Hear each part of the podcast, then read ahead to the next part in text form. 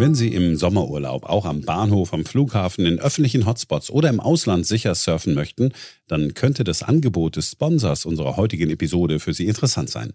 CyberGhost VPN, führend im Bereich Datenschutz und IT-Sicherheit, supportet die aktuelle Folge von BTO 2.0, der Ökonomie-Podcast mit Dr. Daniel Stetter.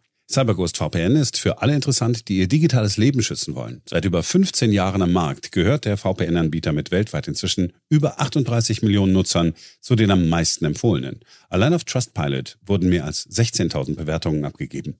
CyberGhost VPN verbirgt ihre IP-Adresse und verschlüsselt ihre Internetverbindung, damit sie online sicher und privat bleiben. Es werden höchste Sicherheitsstandards gewährleistet, inklusive einer strengen No-Logs-Politik. Ihre Daten werden weder gespeichert noch weitergegeben, nicht an den Internetanbieter, nicht an die Regierung, nicht einmal CyberGhost selbst hat Zugriff auf Ihre Daten. Das Verbergen Ihrer IP-Adresse sorgt aber nicht nur für Ihre Privatsphäre, sondern ermöglicht Ihnen praktisch überall auf der Welt alle Angebote zu genießen, die das Internet zu bieten hat. Mit einem einzigen Klick können Sie eine Verbindung zu einem von über 9500 CyberGhost-Servern in 91 Ländern herstellen und so Geologs umgehen und streamen, was normalerweise an Ländergrenzen scheitert. Kleines Detail am Rande, CyberGhost VPN ist mit über 40 beliebten Streaming-Plattformen kompatibel, darunter Netflix und Disney. Und das bei unlimitierter Bandbreite und Datenvolumen. Das Angebot ist für alle Betriebssysteme verfügbar und auf Desktops, Laptops, Smartphones, Tablets, Smart TVs, auf Spielkonsolen oder auch auf Routern anwendbar. Außerdem ist es sehr benutzerfreundlich und leicht an Ihre individuellen Wünsche anzupassen. Mit nur einem einzigen Abonnement schützen Sie bis zu sieben Geräte gleichzeitig. Ab heute können auch Sie alle Vorteile von CyberGhost VPN nutzen und dabei kräftig sparen. Besuchen Sie cyberghostvpn.com slash bto und erhalten Sie 83% Rabatt auf den Zweijahresplan. Das senkt den Preis auf nur noch 2,03 Euro pro Monat. Außerdem erhalten Sie kostenlos vier Monate zusätzlich. Jetzt risikofrei testen mit der 45-Tage-Geld-Zurück-Garantie. Mehr Informationen in den Show Notes und unter cyberghostvpn.com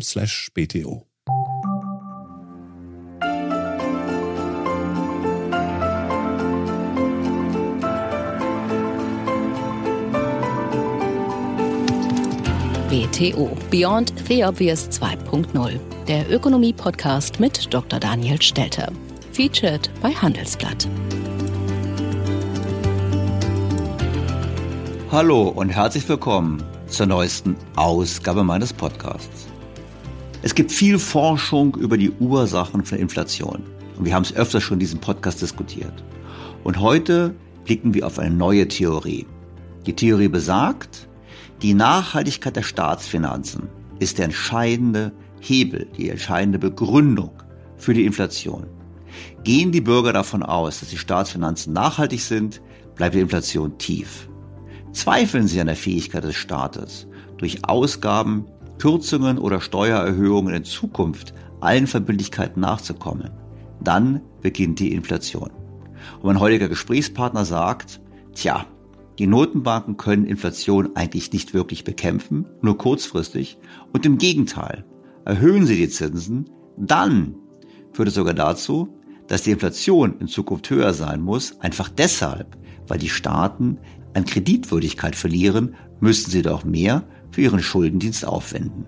Spannende These. Ich finde, diese lohnt es genauer anzuschauen. Das ist das Thema heute.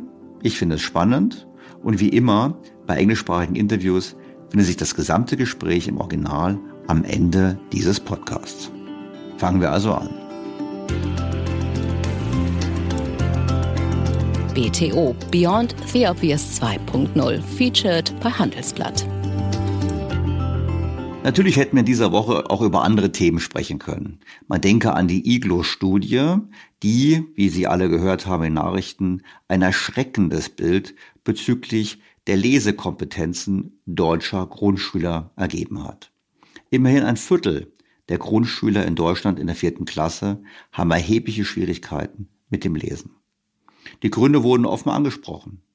Corona, mangelnde Digitalisierung und auch, ich zitiere, eine etwas diversere Schülerschaft. Klartext, Menschen mit Migrationshintergrund. Wir haben letzte Woche mit Professor Thomas Mayer intensiv darüber diskutiert, dass letztlich die Bildung und Innovationsfähigkeit des Landes eine wichtige Voraussetzung für unseren Wohlstand ist. Und da kann man nur erneut festhalten, es ist gut, offen für humanitäre Hilfe zu sein und für Zuwanderung zu sein. Nur dann muss man auch die Voraussetzungen dafür schaffen, dass das ein Erfolg wird. Und wenn es uns nicht gelingt, die Kinder der Zuwanderer möglichst schnell, möglichst besser auszubilden, haben wir ein nachhaltiges Problem und verlieren gemeinsam alle an Wohlstand. Nun, Wohlstand ist ein anderes Thema, was wir hätten besprechen können, nämlich den Wunsch, sich vom Wohlstand zu verabschieden. Wir kennen das Thema der Grenzen des Wachstums. Ulrike Herrmann hat hier in meinem Podcast ausführlich erläutert, wieso sie glaubt, dass nur durch weniger Wirtschaftskraft, durch Schrumpfung quasi, der Klimawandel aufzuhalten ist. Das Problem in der ganzen Sache, auch die Abgeordneten im EU-Parlament scheinen so zu denken. So findet in dieser Woche eine Konferenz statt mit dem tollen Titel Beyond Growth, also jenseits des Wachstums. Und da wird in der Tat diskutiert, dass wir in ökologischer Nachhaltigkeit wir uns vom Wachstum verabschieden müssten. Da heißt es wörtlich in der Einladung beziehungsweise in der Presseerklärung dazu, unser Wirtschaftsmodell muss Abschied nehmen von einer gefährlichen Ausrichtung am Wirtschaftswachstum. Ich finde das fatal, weil zum einen ist es inhaltlich falsch. Wir wissen, dass wir uns in den letzten Jahren und Jahrzehnten deutlich abgekoppelt haben, was das Thema Wirtschaftswachstum von Ressourcenverbrauch betrifft. Und wir werden das auch in Zukunft tun. Vor dem Hintergrund der falsche Ansatz, aber genau das wird diskutiert. Und damit komme ich zum heutigen Thema, nämlich der Nachhaltigkeit von Staatsfinanzen. Staatsfinanzen, das werden wir nachher im Gespräch mit meinem heutigen Gast hören, sind nur dann nachhaltig, wenn die Wirtschaft wächst. Ohne Wirtschaftswachstum sind Staatsfinanzen nicht nachhaltig. Und das hat dann erhebliche Konsequenzen für uns alle. Was man mit Staatsfinanzen machen kann und dass vor allem Staatsfinanzen auch Anlass geben können zu erheblichen politischen Diskussionen, das erleben wir gerade in den USA. Stichwort Schuldenobergrenze und der Streit darüber im amerikanischen Kongress. There's still no deal on the debt ceiling, and there are major concerns for the U.S. economy. If there is no agreement between the president and Republicans in Congress, the country is on track for a catastrophic default as early as June 1st. The U.S. economy hangs in the balance. Livelihoods of millions of Americans do too. So there's no time to waste it really impacts our national security very badly. That is the cataclysmic financial uh, crisis that everyone fears and, and, and, and believes can't happen. President Biden and Speaker Kevin McCarthy have agreed to meet directly, mano a mano. And McCarthy said reaching a deal on Sunday is doable. I'm not confident about anything in there. I, I, just believe I know and I can see where a deal can come together. And uh, to be clear, this negotiation is about the outlines of what the budget will look like not about whether or not we're going to, in fact, pay our debts. The leaders have all agreed we will not default. Alle Jahre wieder gibt es diesen politischen Streit in den USA um die sogenannte Verschuldungsgrenze. Um was geht es dabei eigentlich? Nun, gemäß Artikel 1 Abschnitt 8 der Verfassung der Vereinigten Staaten kann nur der Kongress die Aufnahme von Krediten genehmigen. Und am Anfang war es in den USA so, dass der Kongress jede ausgegebene Schuld, jede ausgegebene Anleihe jeweils genehmigen musste. 1917 stellte man fest, dass es so kompliziert ist, angesichts der Verschuldung, die erforderlich war im Rahmen des Ersten Weltkriegs. Und deshalb hat man damals das Gesetz geändert und gesagt, man definiert eine Schuldenobergrenze, bis zu der der Staat einfach Schulden aufnehmen kann. Diese Schuldenobergrenze ist übrigens eine absolute Zahl. Das heißt, es wird festgelegt, wie viel Dollar Schulden der US-Staat haben darf. Es geht nicht um eine relative Größe. Immer wenn die Schuldenobergrenze erreicht wird und nicht erhöht wird, dann muss das Finanzministerium auf außerordentliche Maßnahmen zurückgreifen. Das heißt, Staatsausgaben und Verpflichtungen kürzen. Das heißt, nicht finanzieren und um Umständen keine Gehälter bezahlen zum Beispiel. Und sollte gemäß dem Wortlaut des Gesetzes die Schuldenobergrenze erreicht sein und die Regierung nicht in der Lage sein, sich neues Geld zu leihen, dann, ja dann könnte es zum Ausfall kommen. Das heißt zur Situation, wo der US-Staat seine Zinsen nicht bezahlen kann und fällige Anleihen nicht tilgen kann. Bis jetzt haben die USA diesen Punkt der Zahlungsunfähigkeit noch nicht erreicht. Aber es könnte natürlich trotzdem passieren. In der Vergangenheit gab es eigentlich kein Problem mit der Anhebung dieser sogenannten Verschuldungsgrenze. Aber seit einigen Jahren wird es zunehmend zum Instrument der politischen Auseinandersetzung, vor allem für die Republikaner. 1995 gab es den ersten großen Showdown. Damals blockierte der republikanische Kongress den demokratischen Präsidenten Bill Clinton. The government is partially shutting down because Congress has failed to pass the straightforward legislation necessary to keep the government running without imposing sharp hikes in Medicare premiums and deep cuts in education and the environment.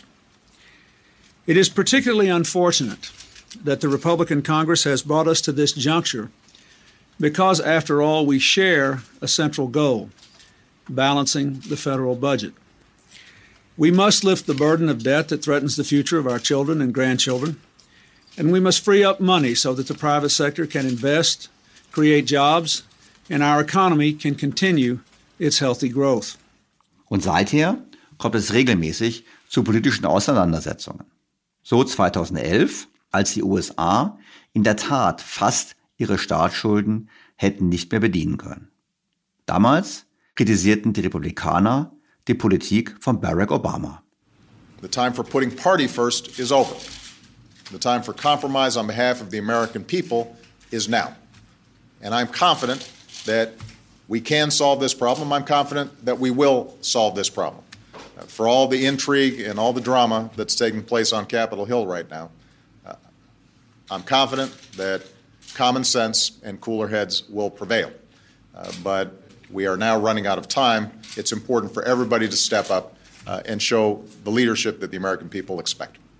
Der Streit, konkret die Verzögerung damals, die Anhebung der Schuldenobergrenze zu vollziehen, führte zur ersten Herabstufung der Kreditwürdigkeit der Vereinigten Staaten. Die Ratingagentur Standard Poor's entzog den USA den AAA-Status. In der Folge kam es übrigens auch zu einem starken Einbruch des Aktienmarktes und zu einem sprunghaften Anstieg der Zinsen und der Kreditkosten in der gesamten Wirtschaft. Bereits 2013 kam es schon zur nächsten Auseinandersetzung und das Finanzministerium musste wiederum außerordentliche Maßnahmen ergreifen und einige Zahlungen einstellen. Ökonomen befürchteten damals, dass ein Zahlungsausfall der USA zu einem Rückgang des Bruttoinlandsproduktes um immerhin sieben Prozent führen würde, was größer gewesen wäre als der Rückgang infolge der Finanzkrise. Der wirtschaftliche Schaden würde sich vor allem deshalb verschlimmern, weil auch die Empfänger von Sozialversicherungsleistungen, Regierungsaufträgen und anderen staatlichen Zahlungen als Reaktion auf das Einfrieren ihrer Einnahmen ihre Ausgaben kürzen müssten. Also im Prinzip ein negativer Multiplikatoreffekt. Als dann Donald Trump Präsident war, gab es weniger Kontroversen. Einfach deshalb, weil die Republikaner natürlich nicht gegen den eigenen Präsidenten opponiert haben. Und nun, mit Joe Biden, ist es wieder soweit. Bereits am 19. Januar diesen Jahres erreicht die Vereinigten Staaten die Schuldenobergrenze von zurzeit 31,4 Billionen US-Dollar. Wir wissen, die Republikaner haben seit den Zwischenwahlen im November letzten Jahres die Kontrolle über das Repräsentantenhaus gewonnen und wollen diese Macht nun ausnutzen, um Präsident Biden zu Zugeständnissen zu zwingen. Käme es nun zu einem längeren Zahlungsausfall, hätten wir in der Tat erhebliche wirtschaftliche Probleme. Überlegen wir mal, was ein Ausfall bedeuten würde. Kurzfristige Staatsanleihen sogenannte Treasury Bills, kommen einem risikofreien Vermögenswert sehr nahe. Wahrscheinlich gibt es nichts sicheres als kurzfristige US-Staatsanleihen. Und genau das macht sie zum Favoriten von allen, die kurzfristig Geld anlegen müssen. Wie Unternehmen, aber auch für die Finanzmärkte, wo Sicherheiten hinterlegt werden müssen. Da müssten für bestimmte Transaktionen Sicherheiten hinterlegt werden und da gibt es nichts Besseres als eben diese kurzfristigen Staatsanleihen. Wenn nun diese kurzfristigen Staatsanleihen wirklich nicht mehr sicher wären, also das sichere Asset ausfällt, dann trifft das Unternehmen, aber vor allem die Finanzmärkte sehr stark. Unternehmen könnten untereinander keine Zahlung mehr leisten und der Handel an den Finanzmärkten und der Realwirtschaft würde stark beeinträchtigt. Wenn die Sicherheiten am Finanzmarkt ausfallen, wären Finanzverträge aller Art plötzlich hinfällig und ein Chaos auf den Weltfinanzmärkten wäre unausweichlich. Jetzt kann man sagen, naja gut, das ist Theorie, aber in der Praxis kann man feststellen, dass die Finanzmärkte bereits reagieren. Schon seit einigen Wochen kommt es zu heftigen Schwankungen bei der Rendite des sichersten Vermögenswertes der Welt, eben der kurzfristigen Staatsanleihen. Staatsanleihen mit einer Laufzeit von einem Monat rentierten beispielsweise Anfang April bei 4,7 Prozent pro Jahr. In den nächsten drei Wochen fiel der Zins auf 3,4 Prozent, obwohl die Notenbank, die Federal Reserve, gleichzeitig die Zinsen angehoben hat. Jetzt, die aktuellen einmonatigen Anleihen werden nach dem Stichtag fällig, nämlich dem 1. Juni, an dem man davon ausgeht, dass die Vereinigten Staaten zahlungsunfähig werden. Und das führt dazu, dass die Nachfrage nach diesen Anleihen eingebrochen ist. Das heißt im Klartext, die Zinsen sind gestiegen. Und zwar innerhalb von wenigen Wochen um immerhin mehr als zwei Prozentpunkte. Das ist wirklich viel. Das heißt, die Finanzmärkte sehen hier ein Risiko. Wie extrem hier Angst ist, sieht man auch daran, dass die Kosten für die Absicherung von Zahlungsausfällen bei den fünfjährigen Staatsanleihen für die man eigentlich sonst nichts bezahlt hätte, weil es reine Geldverschwendung ist, dass diese Kosten sich in den vergangenen zwölf Monaten vervierfacht haben. Soweit würde es vermutlich nicht kommen.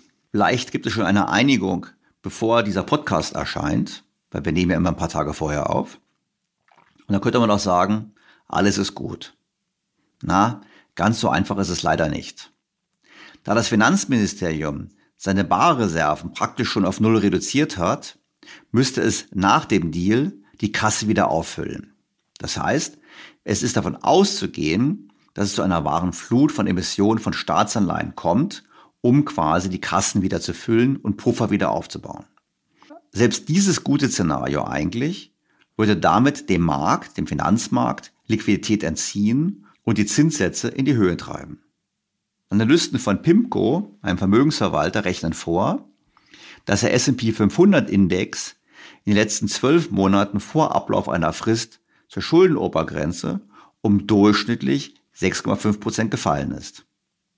Wie gesagt, obwohl bisher nicht schiefgegangen ist. Und in diesem Jahr ist das noch gar nicht erfolgt. Die Märkte sind relativ optimistisch. Aber bereits 2013 simulierte die US-Notenbank Fed, dass, wenn es zu einem einmonatigen Zahlungsausfall kommen würde, die Aktienkurse um 30 Prozent fallen würden und der Dollar um mindestens 10 Prozent. Wir müssen also davon ausgehen, dass die Nervosität an den Finanzmärkten noch größer wird. Zurzeit spricht viel dafür, dass es noch eine Weile dauert, bis eine Einigung erreicht wird. Und da kann es sein, dass die Finanzmärkte erst einmal heftige Turbulenzen aufweisen müssen, um eine Einigung zu erzwingen.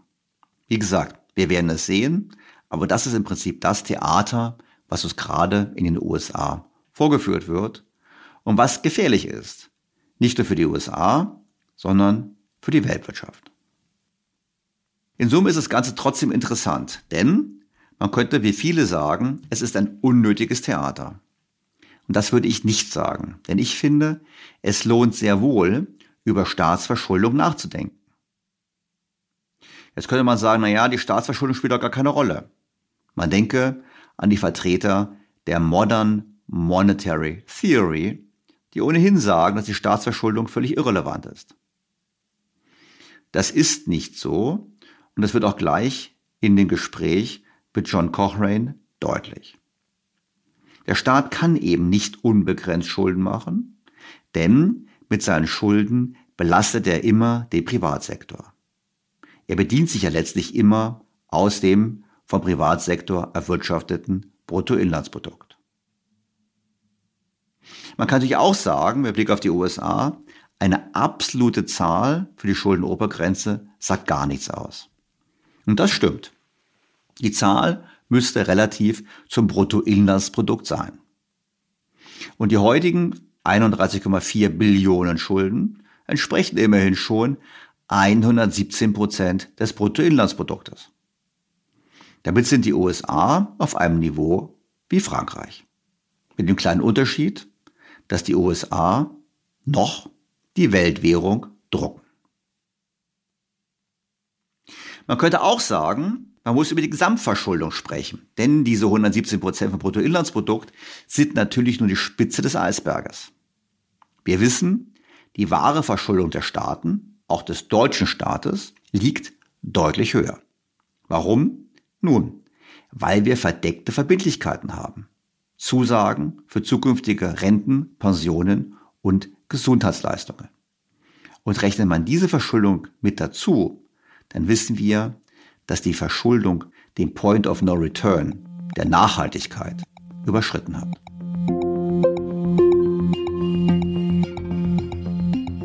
Schauen wir uns das mal am Beispiel der EU an. Die EU-Kommission legt regelmäßig Studien vor, die analysieren, wie nachhaltig die Staatsfinanzen sind.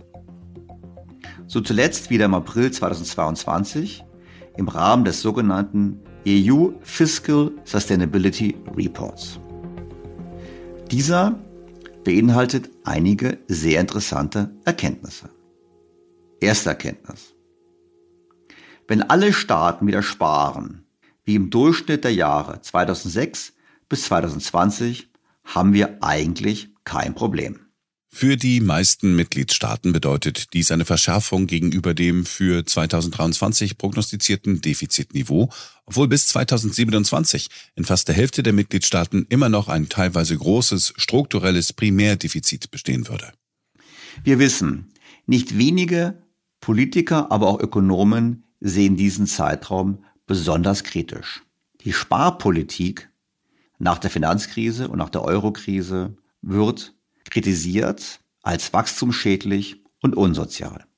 Deshalb können wir auch ganz klar eins festhalten, zu diesem Szenario werden wir nicht zurückkehren. Es herrscht allgemeiner Konsens und wir sehen es ja auch an den Überlegungen der EU-Kommission, die Verschuldungsgrenzen zu lockern, dass es im Prinzip ein völlig unrealistisches Szenario ist, dass wir wieder sparen. Keiner will sparen und die EU-Mitgliedsländer schon gar nicht. Zweite Erkenntnis. Wenn alle Staaten nichts tun, also nicht mehr sparen, aber auch nicht mehr ausgeben, sondern die heutigen Defizite beibehalten, dann steigen die Schuldenquoten vor allem in den schon heute hochverschuldeten Staaten wie Belgien, Frankreich und Italien weiter. Die einzige Ausnahme unter den hochverschuldeten Staaten wäre demnach übrigens Griechenland, wo die EU-Kommission davon ausgeht, dass die Verschuldungsquote sinken soll. Dritte Erkenntnis. Es gibt ein weiteres Szenario, und zwar das Szenario, in dem weniger als in der Vergangenheit gespart wird. Das andere Szenario geht von einer geringeren Haushaltskonsolidierung bzw. einer stärkeren Verschlechterung aus. Eine geringere Konsolidierung würde mittelfristig einen stetigen Anstieg der EU-Schulden bedeuten. Das gleiche gilt für den Euroraum. In beiden Fällen würde die Verschuldung um etwa 10 Prozentpunkte vom BIP steigen bis 2032 würde die Staatsverschuldung etwa 100 Prozent des BIP in der gesamten EU erreichen und damit in den meisten Mitgliedstaaten das Niveau von 2021 überschreiten. Die größten Schuldenanstiege von 2021 bis 2032 würden Tschechien, Lettland, Malta und Rumänien verzeichnen. Unter den Ländern mit dem höchsten Schuldenstand wäre der Schuldenanstieg deutlich größer für Belgien, Frankreich und Italien. Das kann nicht verwundern. Ebenso wenig, dass es genau diese Staaten sind, die immer auf deutsches Geld pochen. Im Klartext, die laut rufen nach Schulden und Transferunion. Was mich zur vierten Erkenntnis führt. In einem weiteren Szenario gehen die Analysten der EU-Kommission davon aus, dass das Zinsumfeld weniger freundlich bleibt. Und da diese Studie aus dem April 2022 stammt, muss man natürlich ganz genau hingucken. Denn damals galt es noch als unwahrscheinlich, dass die Zinsen steigen würden. Dabei war klar, dass ein Zinsanstieg sofort die Nachhaltigkeit der Staatsfinanzen in der Europäischen Union in Frage stellt. Dieses Szenario erfasst Risiken im Zusammenhang mit einer Umkehr oder einer Verringerung der derzeit günstigen Zinswachstumsdifferenz. Der Grund dafür liegt in der Tatsache, dass in den meisten Ländern die im Basisszenario angenommene R-G-Differenz, eine Fortsetzung des aktuellen Umfelds mit sehr niedrigen und oft negativen Differenzen, niedriger ist als der historische Durchschnitt. Ein Stresstest dieser Differenz ist daher wichtig, um die Folgen einer möglichen strukturellen Korrektur von R-G für die Schuldentragfähigkeitsrisiken abzuschätzen. Dazu wird die Differenz zwischen Marktzinsen und nominalem BIP-Wachstum dauerhaft um einen Prozentpunkt gegenüber dem Basisszenario erhöht, was zu einem noch stärkeren Schuldenanstieg in den letzten Jahren des Projektionshorizonts in Italien und Rumänien führt. Ich würde dieses Szenario zusammenfassen als Szenario mit weniger finanzieller Repression. Wir wissen, finanzielle Repression bedeutet, dass man die Zinsen unterhalb der Wachstumsrate hält, der nominalen Wachstumsrate, also mit Inflation, um auf diese Art und Weise die Schulden zu verringern. Und das ist ja gelungen in den letzten zwei Jahren dank der hohen Inflation, aber es wird halt nicht nachhaltig funktionieren können. Steigende Zinsen relativ zum Wachstum führen zu einer höheren Belastung der Staaten. Und wir wissen, dass die EZB sich bezüglich des Zinsanstieges in einigen Ländern Sorgen macht, was sie dazu bewogen hat, unter dem Vorwand, den geldpolitischen Transmissionsmechanismus sichern zu wollen, mit dem neu definierten Programm TPI, die Zinsen für Italien und möglicherweise auch andere Schuldner zu deckeln. Erkenntnis Nummer 5. Das alles ist ohnehin noch zu schön betrachtet. Denn die Zahlen beinhalten noch nicht die finanziellen Folgen der Alterung. Aufgrund der schnellen demografischen Alterung in den nächsten Jahrzehnten werden die Alterungskosten in den meisten Mitgliedstaaten bei unveränderter Politik voraussichtlich steigen. Es wird erwartet, dass die öffentlichen Ausgaben für Gesundheitsversorgung und Langzeitpflege in allen Ländern steigen, während die Bildungsausgaben in den meisten Ländern sinken würden.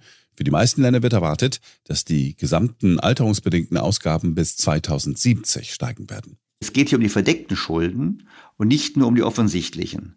Und die verdeckten Schulden haben eine erhebliche negative Wirkung bezüglich der finanziellen Nachhaltigkeit der Staatsfinanzen, wie die EU-Kommission ausführt. Neun Mitgliedstaaten haben langfristig hohe Risiken für die finanzielle Tragfähigkeit. Belgien, Tschechien, Spanien, Italien, Luxemburg, Ungarn, Malta, Slowenien und die Slowakei. 13 weitere Mitgliedstaaten gelten als mittleres Risiko, nämlich Bulgarien, Deutschland, Irland, Griechenland, Frankreich, Kroatien, Zypern, die Niederlande, Österreich, Polen, Portugal, Rumänien und Finnland. Frankreich mag hier überraschen. Aber die Ursache dafür ist offensichtlich eine deutlich bessere Demografie als bei uns. Was müsste denn heute getan werden, um die Staatsschulden in den Griff zu bekommen? Nun, es geht hierbei um den sogenannten strukturellen Primärsaldo. Damit ist Folgendes gemeint. Strukturell, strukturell steht dafür, dass es konjunkturbereinigt ist. Also, wie groß das Defizit wäre, wenn die Wirtschaft voll ausgelastet ist. Und primär, primär steht dafür, dass es sich um den Überschuss vor Zinszahlungen handelt. Also um den Anspruch, einen Teil der Zinsen nicht durch neue Schulden zu bedienen, sondern in der Tat aus Steuereinnahmen. Die EU-Kommission rechnet dann vor, wie groß die Anforderungen sind bezüglich des sogenannten strukturellen Primärsaldos wollte man die Staatsschulden stabilisieren.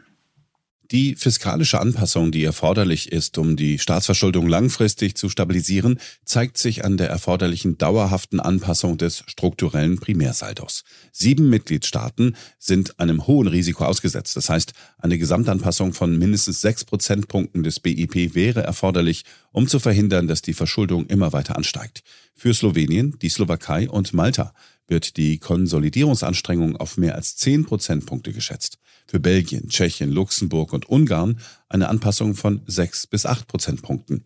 Für weitere zehn Mitgliedstaaten werden die langfristigen Haushaltsrisiken als mittel eingestuft. Mit einer erforderlichen Haushaltsanpassung von 2 bis 6 Prozentpunkten des BIP weist die Analyse auf mittlere Risiken in Irland, den Niederlanden, Rumänien, Polen, Österreich, Bulgarien, Finnland, Deutschland, Spanien und Italien hin. Für die verbleibenden zehn Länder sind die langfristigen fiskalischen Risiken gering. Interessanterweise schneidet hier Italien relativ gut ab. Die Ursache ist, dass es dort in der Vergangenheit starke Kürzungen für zukünftige Rentenansprüche gab. Diese werden nun übrigens von der aktuellen Regierung wieder zurückgedreht. Frankreich, wie gesagt, steht besser da, weil die Demografie im Vergleich zu Deutschland deutlich besser ist. Deutschland ist im Mittelfeld, also bei vielen anderen Ländern, aber eben keineswegs gut.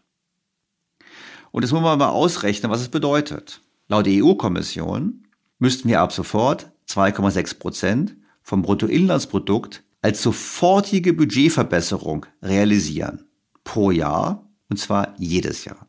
2,6 Prozent vom Bruttoinlandsprodukt entsprechen rund 100 Milliarden Euro, die wir ab sofort dauerhaft mehr einnehmen oder weniger ausgeben müssten, wollten wir die Staatsverschuldung auch in Zukunft stabil halten angesichts der demografischen Entwicklung. Wir sehen, diese Annahme, diese Forderung ist natürlich völlig illusorisch. Fazit. Wir sind in einem Club von Staaten, deren Staatsschulden nach menschlichem Ermessen weiter steigen müssen. Und wir sind selber ein Land, in dem die Staatsschulden auch weiter steigen müssen. Die Frage ist, was bedeutet das? Auf was müssen wir uns in Zukunft einstellen?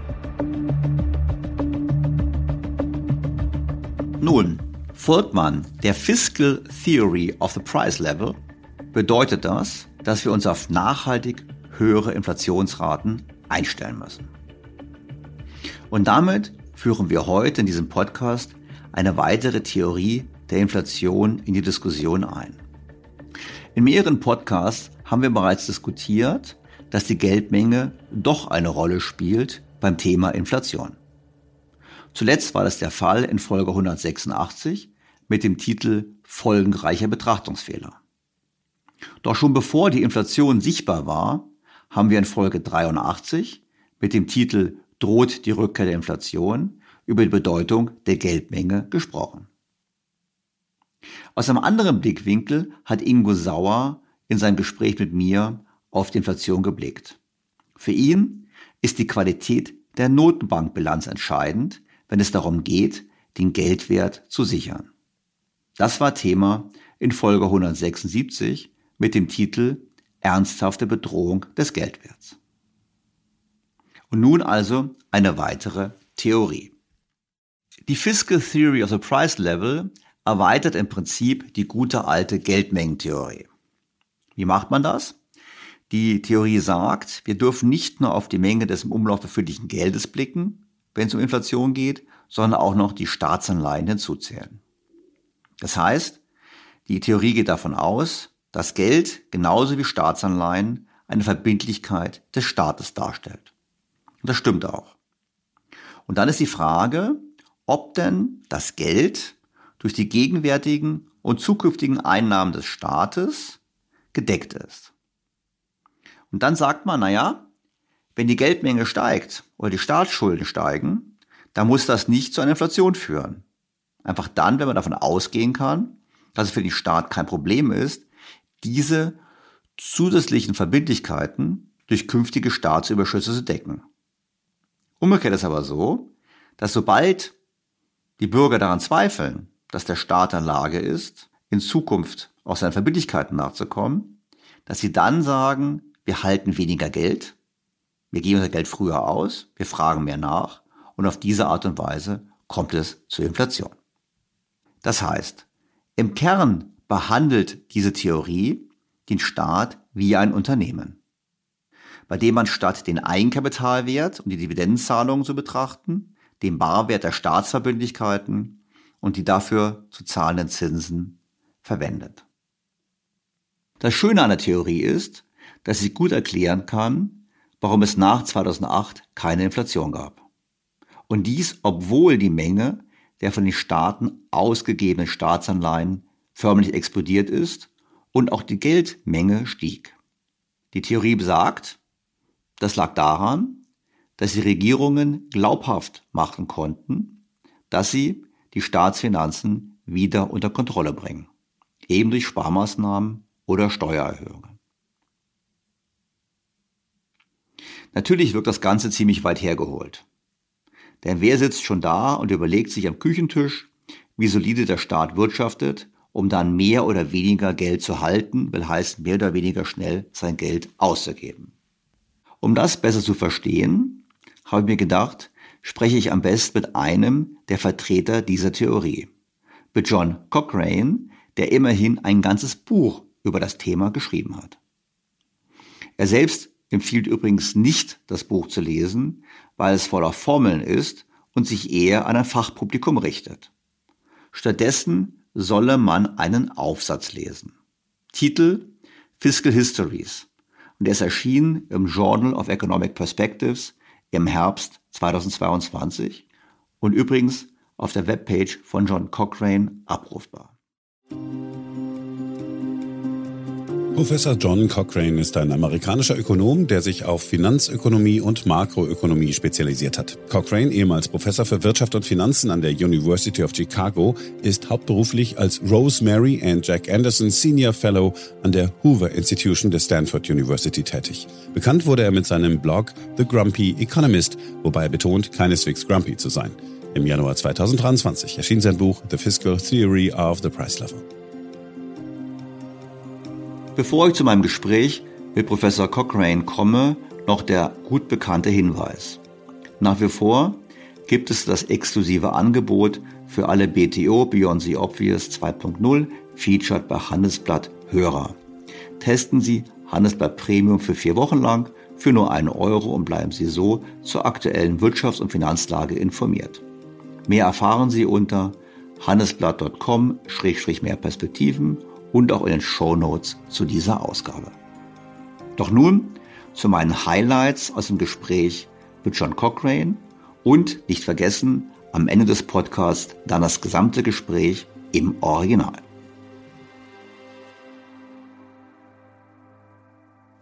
Zunächst habe ich John Cochrane gefragt, woher denn die Inflation gemäß der Theorie der fiskalischen Inflation kommt. Für ihn kommt sie von der Stabilität der Staatsfinanzen.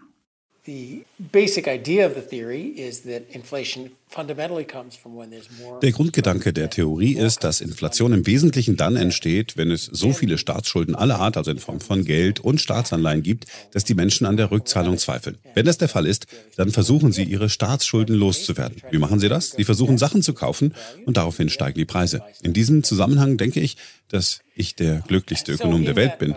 Ich habe das Manuskript für dieses Buch im März 2021 eingereicht, als es keine Inflation gab. Und die Grundidee des Buches besagt, dass es zu Inflation kommt, wenn man 5 Billionen Dollar Bargeld aus dem Fenster wirft. Und genau das haben die Regierungen der USA, aber auch die Regierungen in Europa mehr oder weniger getan. Cochrane weist zugleich darauf hin, dass es nicht stimmt, dass niemand die Inflation habe kommen sehen und betont, dass man nur auf die richtige Größe blicken muss, die Staatsausgaben. Es ist nicht korrekt zu sagen, dass niemand sie kommen sah. Ich tat es, Larry Summer tat es. Und das lag daran, dass wir uns mit der Finanzpolitik befasst haben. Nun, das ist ein wenig unfair, denn nach jedem großen Ereignis kann man immer auf eine Cassandra da draußen verweisen, die gesagt hat, jetzt kommt es. Und ich muss zugeben, dass ich viel zu früh dachte, Inflation wäre eine Gefahr. Ich würdige Summers dafür, dass er seine Meinung zur Inflation so geändert hat, dass er zur richtigen Zeit recht hatte. Uh, um es uh, kommen zu sehen, muss man sich die Dinge ansehen, die unsere Zentralbanken und die von den meisten Menschen verwendeten Analysemodelle nicht im Blick hatten, nämlich den immensen fiskalischen Stimulus, den unsere Regierungen während der Pandemie bereitgestellt haben.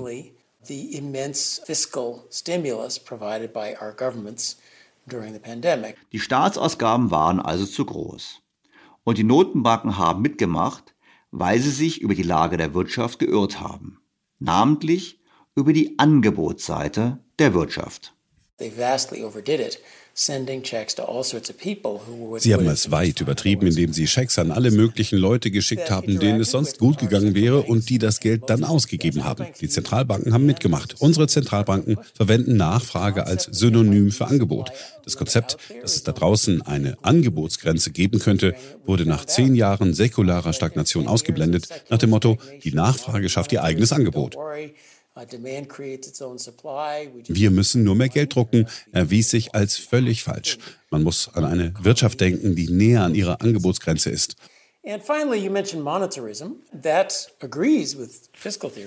Und schließlich, Sie, Herr Stetter, haben den Monetarismus erwähnt. Sie haben viel Geld gedruckt, um es zu verteilen. Aber die Frage, die wir uns stellen müssen, ist, ob wir die gleiche Inflation gehabt hätten, wenn die Regierung uns drei Billionen Dollar gegeben und im Gegenzug für drei Billionen US-Dollar neue Staatsanleihen ausgegeben hätte, sodass wir insgesamt nicht mehr Geld gehabt hätten.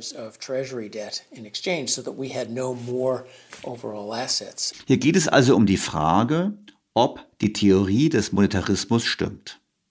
Hätte der Privatsektor in Höhe der neuen Staatsschulden Staatsanleihen gekauft, wäre die Geldmenge ja nicht gestiegen. Dann wäre die Inflation auch nicht gestiegen im monetaristischen Modell. Gemäß der fiskalischen Theorie der Inflation jedoch schon. Und die Inflation erklärt Cochrane so weiter. In our economy, the money provided by the government in unserer Wirtschaft handelt es sich bei dem von der Regierung bereitgestellten Geld um verzinsliche Reserven bei der Zentralbank, die durch Staatsschulden gedeckt sind. Eine Zentralbank ist also nichts anderes als der größte Geldmarktfonds der Welt. Bei einem Geldmarktfonds haben Sie eine Einlage, die Zinsen zahlt. Diese Einlage ist durch kurzfristige Staatsschulden besichert. Das ist alles, was die Zentralbanken tun. Ist es für Sie also wirklich relevant, ob Sie Schatzwechsel direkt halten oder ob Sie Geldmarktanteile an einem Fonds halten, der Schatzwechsel hält? Ich denke nicht. Und daher spielt es keine so große Rolle, wie hoch unsere Reserven im Vergleich zu den Staatsschulden sind. Entscheidend ist die Gesamtmenge. Anleihen sind heutzutage wie Geld.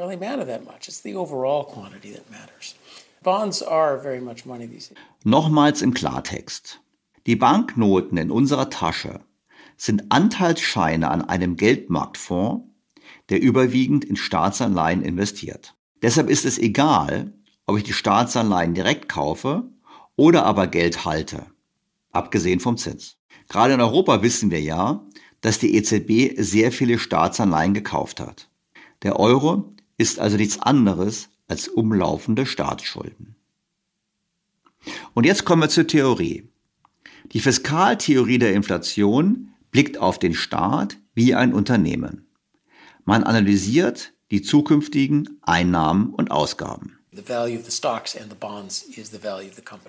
Der Wert der Aktien und Anleihen ist der Wert des Unternehmens. Das ist die Kernerkenntnis von Corporate Finance. Diese Logik wenden wir auf die Staatsschulden an. Der Staat hat Verbindlichkeiten, die Aktien und Anleihen entsprechen, und der Wert dieser Verbindlichkeiten muss dem Wert der Einnahmen des Staates, dem Überschuss der Steuer, abzüglich der Ausgaben, die er einnimmt, entsprechen.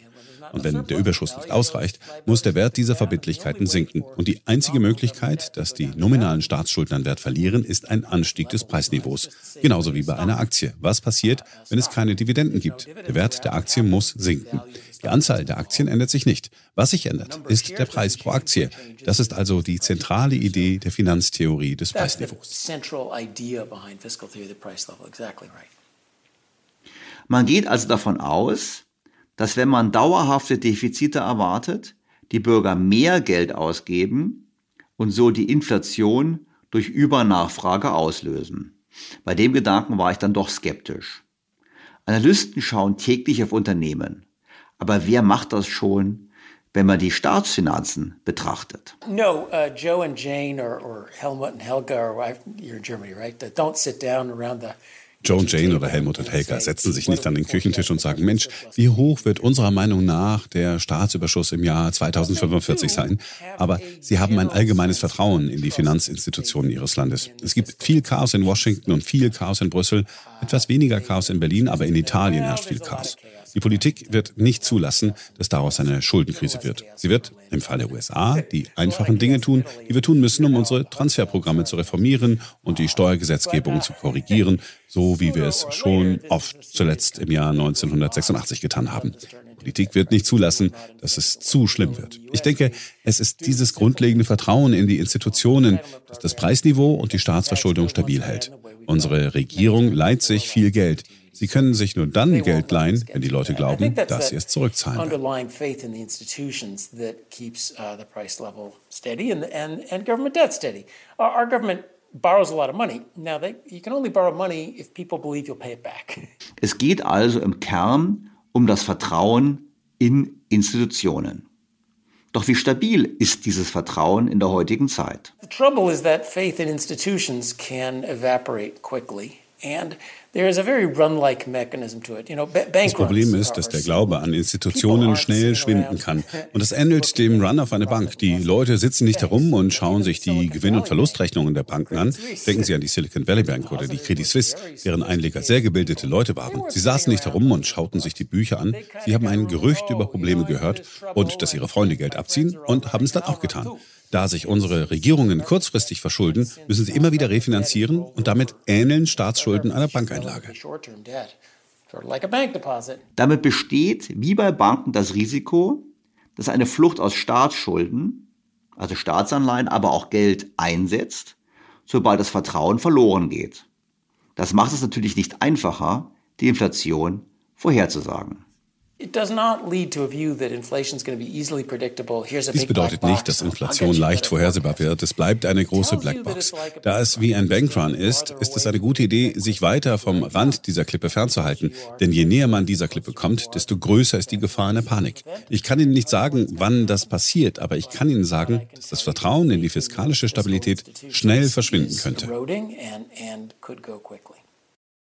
Aber kann man den Staat wirklich mit Unternehmen vergleichen.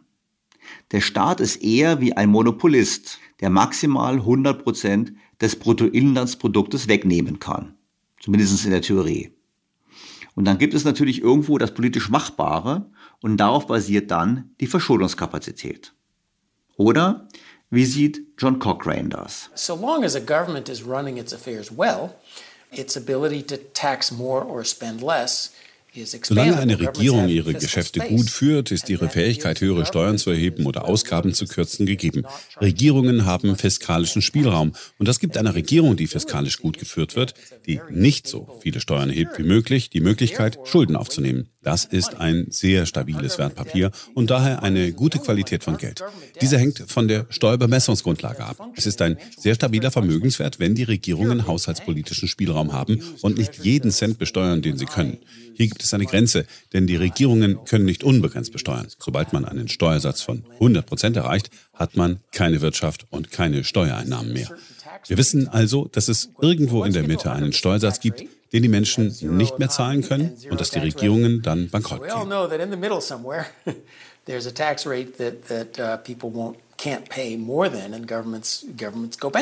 Diese Steuerbelastung liegt deutlich unter 100 Prozent vom Bruttoinlandsprodukt. Die Frage ist, wo genau die Grenze liegt. Je näher man der Grenze kommt, desto näher ist man der Klippe und damit der Gefahr eines Bankenrands. Dabei geht es nicht nur um die laufenden Defizite des Staates, wie Cochrane erläutert.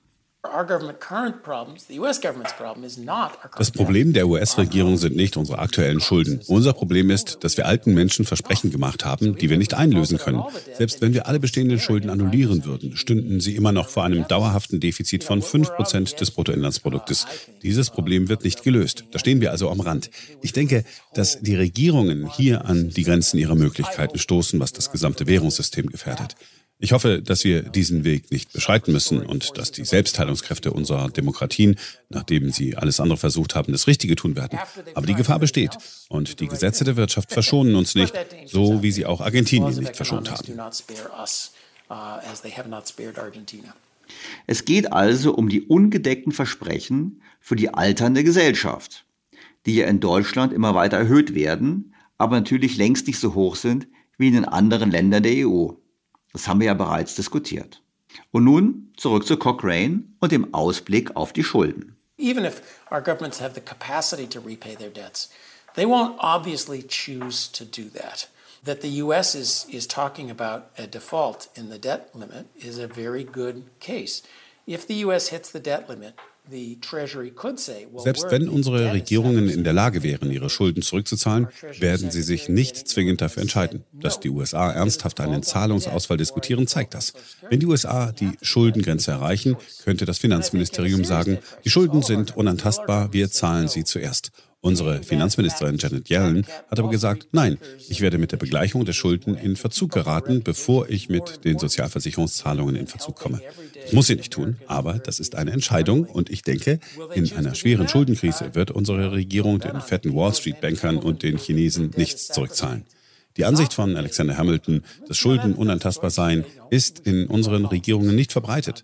Heute ist es eine politische Entscheidung. Was passieren wird, hängt vom Willen ab, in schwierigen Zeiten Schulden zurückzuzahlen, um das Finanzsystem, die Maschinerie und den Ruf unserer Regierungen aufrechtzuerhalten, im Gegensatz zu einem Zahlungsausfall, damit die Party weitergehen kann. Es ist nicht offensichtlich, dass der Wille da ist und seien wir politisch neutral, es ist nicht offensichtlich, dass der Wille da sein sollte.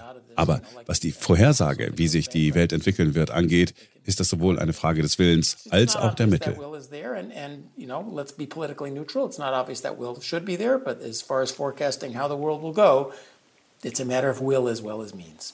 Ich denke, es ist absehbar, welchen Weg zumindest in Europa die Politik gehen wird. Und wie wirken Zinsen? Helfen höhere Zinsen bei der Bekämpfung der Inflation? Oder führen sie stattdessen zu abnehmender Kreditqualität und damit nach dem Modell zu mehr Schulden und Inflation? Do higher interest rates Führen höhere Zinsen zu einer geringeren Inflation? Wenn ja, durch welchen Mechanismus? Und wie stark ist dieser Mechanismus? Jeder betrachtet dies als eine Gewissheit, die gut verstanden wird und glaubt an die technokratische Kompetenz unserer Zentralbanken, dies zu verstehen. Lassen Sie mich das schmutzige kleine Geheimnis verraten. Das Einzige, was ich aus meiner 40-jährigen Tätigkeit als Akademiker weiß, ist, dass niemand die Antwort auf die Dinge weiß. Und konkret zum Zusammenhang von Inflation und Beschäftigung, der sogenannten Phillips-Kurve. Wie sieht er dieses Modell? Wenn man den Realzins erhöht, erwartet man, dass das die Wirtschaft abkühlt. Das ist das Ziel, kein Fehler. Sie versuchen die Wirtschaft abzukühlen und dann durch eine magische Phillips-Kurve, die die Wirtschaft abkühlt, die Inflationsrate abzukühlen. Das ist auch ein bisschen magisch, ein bisschen geheimnisvoll. Es ist eine Korrelation, die in den Daten steckt. Gut. Eine Korrelation ist keine Kausalität die Cochrane weiter ausführt. Es ist jedoch nicht klar, warum alle Preise und Löhne mit dem Niveau der Wirtschaftsaktivität steigen oder fallen sollten. In schwierigen Zeiten sind die Menschen möglicherweise bereit, im Verhältnis zum Lohn einen niedrigeren Preis zu verlangen oder sie sind möglicherweise bereit, im Verhältnis zum Preis einen niedrigeren Lohn zu akzeptieren. Warum sollte das für alle Löhne und Preise gelten? Das ist ein bisschen mysteriös.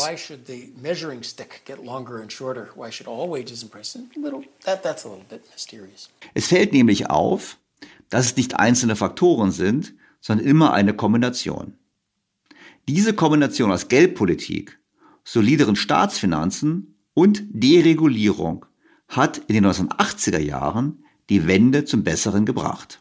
As you look at history, uh, fighting inflation or causing inflation, fiscal and monetary policies have always come together. Wenn man sich die Geschichte ansieht, ob man die Inflation bekämpft oder Inflation verursacht, sind Fiskal- und Geldpolitik schon immer Hand in Hand gegangen. In den 70er Jahren gab es Inflation und einige Fehler der Geldpolitik. Aber es gab auch große Haushaltsprobleme, die zum Zusammenbruch von Bretton Woods geführt haben. In den 80er Jahren gab es dann zeitgleich auf allen Ebenen Reformen. Die Steuern wurden reformiert, die Regulierungen wurden reformiert, die Sozialversicherung wurde verbessert. Die US-Wirtschaft und die Weltwirtschaft begannen wie verrückt zu wachsen. Es gibt nichts Besseres als Wachstum, um mehr Steuereinnahmen zu erzielen. Uh, taxes got reformed, regulations got reformed, Social Security got fixed. Uh, the U.S. economy and the world economy started growing like crazy. Nothing like growth to bring in those tax revenues.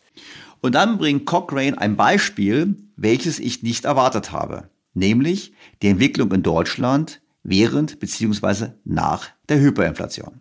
The greatest example, of course, is, is Germany at the end of the hyperinflation after World War I. Das beste Beispiel ist natürlich Deutschland am Ende der Hyperinflation nach dem Ersten Weltkrieg. Diese endete nicht mit einer Reduktion der Geldmenge, sie endete nicht mit einer Erhöhung der Zinssätze. Sie endete mit der Lösung des Reparationsproblems und der Lösung des staatlichen Haushaltsproblems, sodass die Defizite endeten. Bing.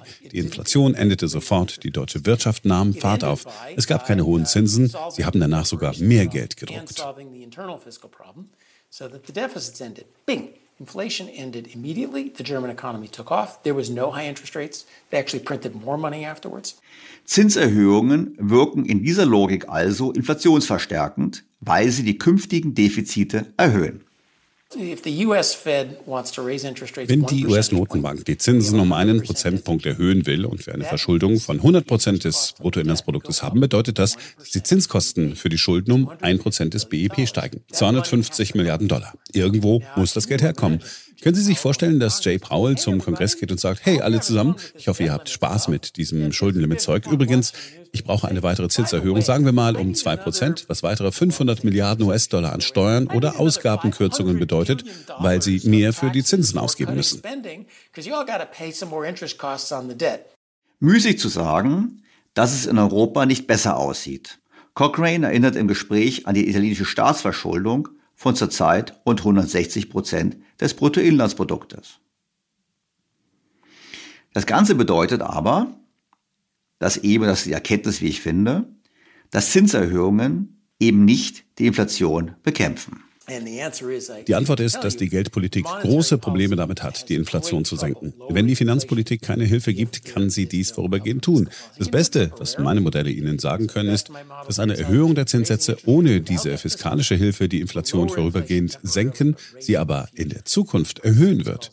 Chris Sims nennt das auf eine Harke treten. Es schlägt auf dich zurück. Sicherlich führen die höheren Zinskosten zu mehr Inflation. Nun, was sollte Italien denn ansonsten tun? Bei niedrigen Zinsen ist eine hohe Verschuldung kein Problem. Wenn die Zinsen hoch sind, ist eine hohe Verschuldung ein Problem.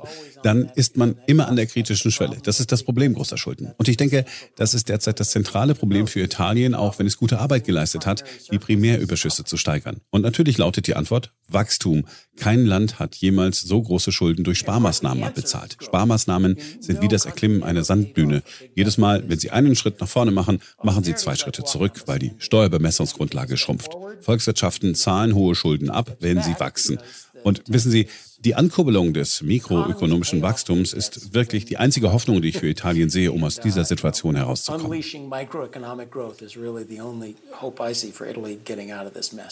Das ist eine Hoffnung, die ich nicht teile. Man denke nur an die Demografie. Italien hätte sicherlich die Möglichkeit, den Privatsektor höher zu belasten. Ich denke hier an das deutlich höhere Vermögen der Italiener relativ zum Bruttoinlandsprodukt im Vergleich zu uns Deutschen. Natürlich machen italienische Politiker das nicht, weil sie ja erfolgreich auf Transfers aus der EU und aus Deutschland setzen können. Wozu übrigens John Cochrane im Gespräch meinte, dass wir da wohl Pech hätten, wir Deutschen. Doch zurück zum Gespräch. Das Ganze wirft ja auch die Frage auf, nach der Unabhängigkeit der Notenbanken. Cochrane bringt hier das Beispiel des Versuchs mit einem Currency Board in Argentinien. Ein Currency Board ist ein Wechselkurssystem, bei dem ein Staat einseitig den Wechselkurs der Inlandswährung zu einer ausländischen Währung fixiert. Konkret also Argentinien an den US-Dollar. Argentina, for example, had a uh, uh, currency board where the central bank uh, issued pesos and backed the pesos one for one with dollars, and you know that's it. We're done. That should solve the problem. Well, what happened? The government ran into a fiscal problem, and it, it abrogated the currency board and grabbed the dollars. Argentinien zum Beispiel hatte mal ein Currency Board, bei dem die Zentralbank Pesos ausgab und die Pesos eins zu eins mit Dollars unterlegte. Das sollte das Problem lösen. Nun, was ist passiert? Die Regierung geriet in ein Haushaltsproblem, schaffte die Währungsordnung ab und schnappte sich die Dollars. Wenn umgekehrt eine Zentralbank in Schwierigkeiten gerät, können und sollten Regierungen die Zentralbank rekapitalisieren. Dieses Verfahren gibt es auch für die Europäische Union. Schauen Sie, früher oder später werden all diese Mauern durchbrochen. Auf die eine oder andere Weise sind die Mauern zwischen den Staatsfinanzen und den Bilanzen der Zentralbanken durchbrechbar und die Leute könnten argumentieren, dass dies auch der Fall sein sollte. Wenn Sie eine wirklich schlimme Krise haben, ist die Inflation eine Möglichkeit, die Staatsschulden schmerzlos nicht mehr bedienen zu können. Und hin und wieder gibt es schlimmere Dinge als einen Zahlungsausfall der Staatsschulden. There's always the temptation to, to grab those assets to default on it somehow or other. And the walls between government finance and central bank balance sheets are breachable, and, and people might argue should be. Uh, you know, if you have a really, really bad uh, crisis, inflation is a way of painlessly defaulting on government debt, and, and every now and then there are worse things than a default on government debt. They better be pretty bad. und wie geht es nun weiter mit der Inflation? Ich denke, dass uns etwas wie Ende der 1970er Jahre droht, dass die restriktive Politik der Zentralbanken die Inflation senken wird, aber die zugrunde liegende fiskalische und mikroökonomische Stagnation wird nicht angegangen. Ich denke, es gibt ein gutes Szenario, in dem wir bis zum Eintreffen des nächsten Schocks mit einer anhaltenden Inflation von vier oder fünf Prozent rechnen müssen. Tja, wir müssen uns, glaube ich, in der Tat auf eine hartnäckige Inflation einstellen. Gerade mit Blick auf die bereits diskutierte Entwicklung der nachhaltigen Staatsfinanzen in Europa. Soweit meine Auszüge aus dem Gespräch mit John Cochrane. Das volle Gespräch, was sich lohnt anzuhören, wie bereits angekündigt, am Ende dieses Podcasts.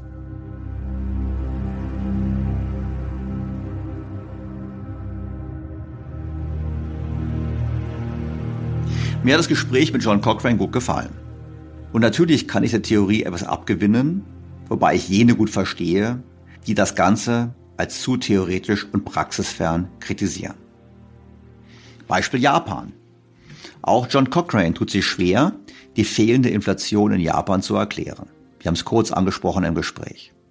Japan hat bekanntlich Schulden, Staatsschulden, jenseits von 250 Prozent des Bruttoinlandsproduktes.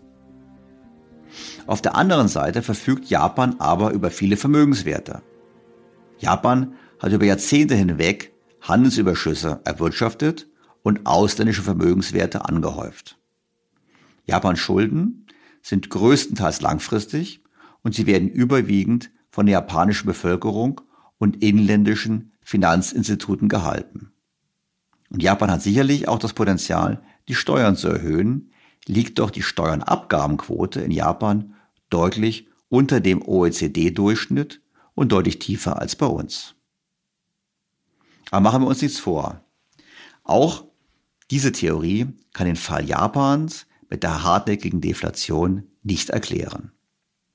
Tröstlich dabei, das können die anderen Theorien zur Inflation auch nicht. Besonders interessant fand ich die Logik der Argumentation zum Thema Inflationsbekämpfung. Folgt man John Cochrane, geht es um die Nachhaltigkeit der Staatsfinanzen, was bedeutet, dass höhere Zinsen, die Notenbank angehoben hat, um die Inflation zu bekämpfen, zwar kurzfristig die Konjunktur dämpfen und damit auch kurzfristig die Inflation senken können, mittelfristig führen die höheren Zinsen aber zu größeren Defiziten. Der Staat muss mehr für Zinszahlungen ausgeben. Und das führt zu einer Verschlechterung der Staatsfinanzen und damit perspektivisch zu höheren Inflationsraten. Und deshalb konnte man, wie im Gespräch gesagt, in den 1980er Jahren nur mit einer Kombination aus straffer Geldpolitik, Haushaltskonsolidierung und Reformen zur Förderung des Wirtschaftswachstums die Inflation unter Kontrolle bringen. Nachdem das heute noch nicht absehbar ist, müsste man sagen, stimmt die Theorie, können wir uns auf eine ziemlich hartnäckige Inflation einstellen. Ich, wie gesagt, fand das zumindest einen spannenden Gedanken.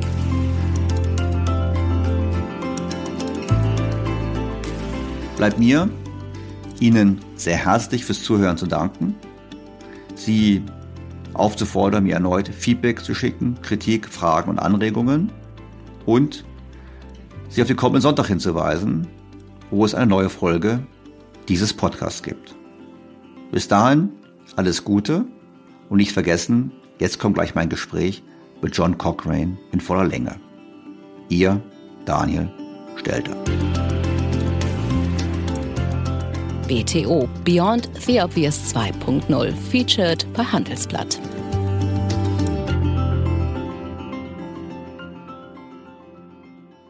Dear John, it's a great pleasure to welcoming you back again in my podcast. It's a pleasure to be here again. John, last time we spoke about uh, climate policies and the issue it's being a marathon and not a sprint. I remember this very well. And at the end, after our conversation, actually, you said to me, well, you know, the true topic I'm doing research on is inflation right now. And you mentioned an upcoming book. And I said, okay, when the book is ready, why don't you give me a, a call and tell me the book is up already? And now it's there. And um, obviously, inflation is on top of many people's mind, especially over here, also in Germany and Europe.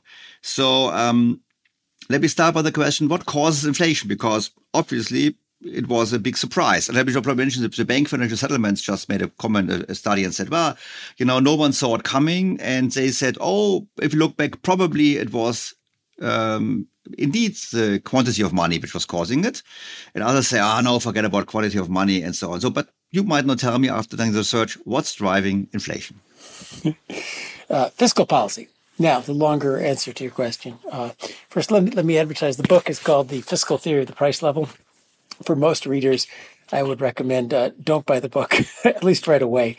It's full of equations. It's designed for economists. If you go to my website, you'll find some uh, essays. Uh, Fiscal Histories is a good one that are non-technical introduction to the ideas, and then then go buy the book, or, and at least uh, show off show it off on your bookshelf and, and impress your friends. The basic idea of the theory is that inflation fundamentally comes from when there's more government debt of all kinds, money and official debt. Then we people think the governments will pay back uh, one way uh, or another, and that's a fairly straightforward idea. If, if that's the case, then you try to get rid of your government debt. It's, it's overvalued. How do you do that? Try to buy stuff. Prices go up. Uh, so, in that uh, context, I, I, think I'm the luckiest economist on earth. I turned in the manuscript for that book in uh, March 2021 when there was no inflation. Uh, and uh, the book's basic idea says if you throw $5 trillion of cash out the window, you'll get inflation. The government promptly did that exactly as my manuscript was in. Uh, the introduction said, well, nobody cares about inflation. We haven't seen it for 40 years, but someday you, you might want dust off the book. And, and of course, I got very lucky with events and I got to change the introduction to see. uh, so, in that, in that case, it, it is interesting. Now, back to your questions. Finally, inflation was a surprise to the Federal Reserve, to the ECB, to the BIS, to market participants. Uh, bond prices did not show uh, inflation coming. To uh, all the survey forecasts. Wasn't uh, that's not inaccurate to say nobody saw it coming. Um, I did. uh, Larry Summers did because uh, we were looking at fiscal policy. Now that's a little unfair because after every big event, you can always point to some Cassandra out there uh, who had their uh, who, who, was saying, "Here it comes." And I, I I'll have to admit guilt. I thought we were in danger of inflation long before it actually came uh, I'll give Summers credit for changing his mind on inflation uh, in a way that, uh, and being right at the right times. But to see it coming, you had to look at things that our central banks and the policy frameworks used by most people were not looking at. Namely, the immense fiscal stimulus provided by our governments during the pandemic. I, I don't want to criticize that too much. The governments had to do something to keep the economies afloat. But certainly in the case of the US, they vastly overdid it, sending checks to all sorts of people who would, would have been just fine otherwise and went out uh, to spend it. That interacted with our central banks, and, and most our central banks used demand as a synonym for output. The concept that there might be a supply limit out there is only sort of vaguely alluded to. We ran it, we found out supply is right there. 10 years of secular stagnation and modern monetarism, and don't worry, uh, demand creates its own supply. We just need to print more money. Turned out to be totally false. You have to think about an economy that is closer to its supply limit. And finally, you mentioned monetarism. That agrees with fiscal theory. They, they did print a lot of money as well as borrow it to hand it out. But the question we have to ask ourselves is that critically important.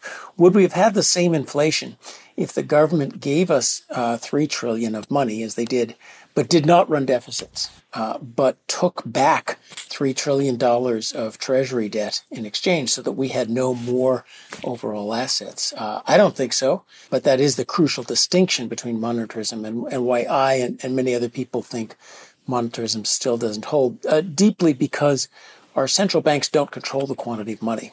Uh, they let you have as much as you like. Money pays the same interest rates as bonds. Our central banks control interest rates. The quantity of money is a beautiful, logically consistent theory. It just doesn't apply to our world because our central banks don't control the supply of money. Done.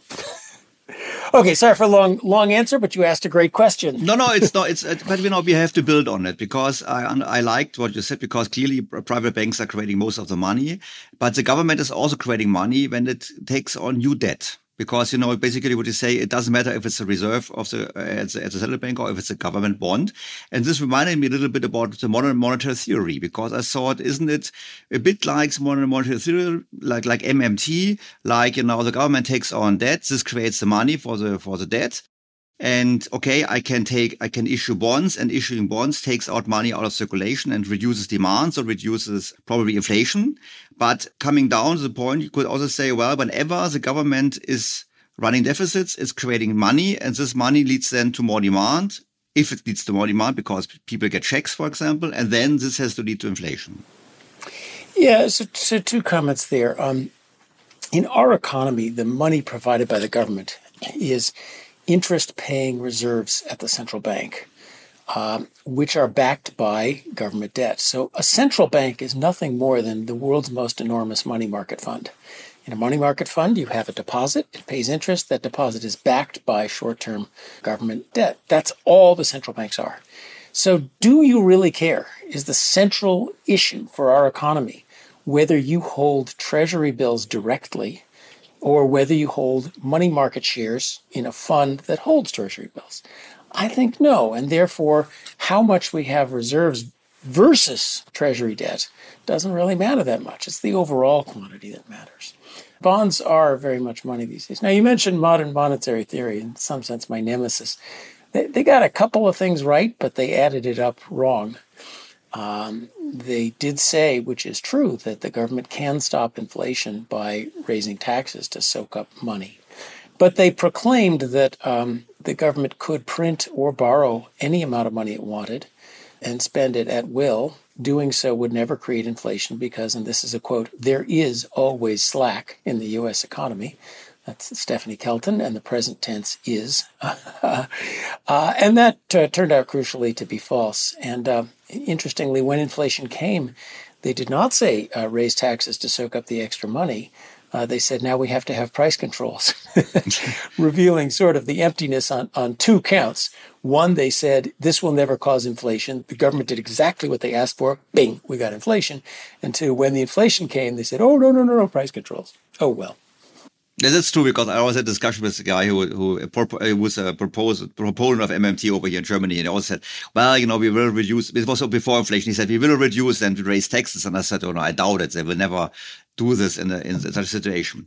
So let's first of all agree that you know money, the money circulation, the bills we are holding, as uh, the reserves we are having, and the bonds we're having is all government debt. And therefore, also what quantitative easing did was just changing bonds to, to reserves was not really having an impact on, on the money supply. But now you say, okay, I got this debt. And now you said, well, you know, the behavior of the government, the spending behavior of the government and the surpluses of the government affecting inflation. And the model you're using is, in my words, is a model out of corporate finance. Basically what you say is um, in my words you know you got a company and a company has debt and bonds and you know you value your company based on its future um, cash flows and then you uh, allocate the cash flows to equity holders and bond holders and as long as the cash flows are sufficient you got a positive value. That's my wording. You basically say we should look at governments like a corporation. Is this correct yeah, I'll be I'll be a little prickly. Uh, I used to work in finance department, and there were sort of two gently jostling teams: the corporate financiers versus the asset pricing. Uh, and it's actually uh, it, asset pricing. The price is the present value of dividends. I, I, learned one thing in life, and I go around using that the way a two-year-old uses a hammer, where everything looks like a nail. Uh, but you're exactly right. It is that, and that's the that's the basis of corporate finance too. The value of the stocks and the bonds is the value of the company. That's the first issue in corporate finance as well. So we're just applying that to government debt. Uh, the government has has liabilities which look like stocks and bonds, uh, and the value of those liabilities has to be equal to the value of you know, what's the government's revenues? The surplus, the taxes less the spending that it takes in. And when there's not enough surplus, the value of those liabilities has to go down. And the only way for nominal government debt to go down in value is for the, the price level to rise, just the same way as stock uh, stock. When when there's no dividends around, what happens? The value of the stock has to fall. The number of shares doesn't change. What changes is is the price per share. So that's the central idea behind fiscal theory, the price level. Exactly right. I struggle a little bit with it because you know, in theory, I follow you. I, I think it's it's an appealing theory, but I just wonder. There are so many analysts every day looking into the valuation of IBM or GE or Google, Amazon, whatever. But um, I doubt that people are sitting there and doing a calculation of future surpluses of the US government and comparing it with so I struggle a little bit with it because I thought, you know, it's it's it's it's, it's an appealing theory, but is it really in practice working this way? That's a great and, and deep question. And that's really so my book is about two things. And the first is to try to say yes.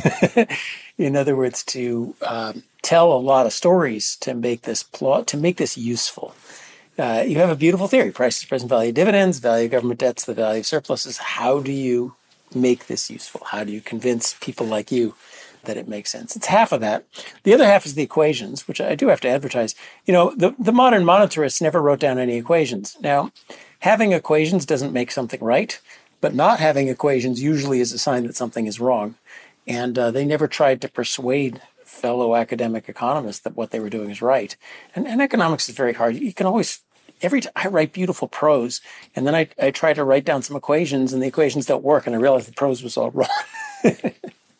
so let's get to your question. Um, prices value, value dividends. Now, the analysts in the stock market aren't doing that great a job either. and the analysts in the bond market didn't seem uh, see inflation coming any better than the rest of us. So let's not let's not overvalue the great wisdom and technical skill of all those analysts uh, looking at things and trying to forecast uh, where things go. But but they they do their best. Uh, I think the way this works is not so deep either. Actually, on either uh, case, stocks or or inflation. Uh, no, uh, Joe and Jane or, or Helmut and Helga, or you're in Germany, right? don't sit down around the kitchen table and, and say, gee, what do we forecast the government surplus to be in the year 2045? No, that's not. but they do have a general sense of trust and faith in the fiscal institutions of their country.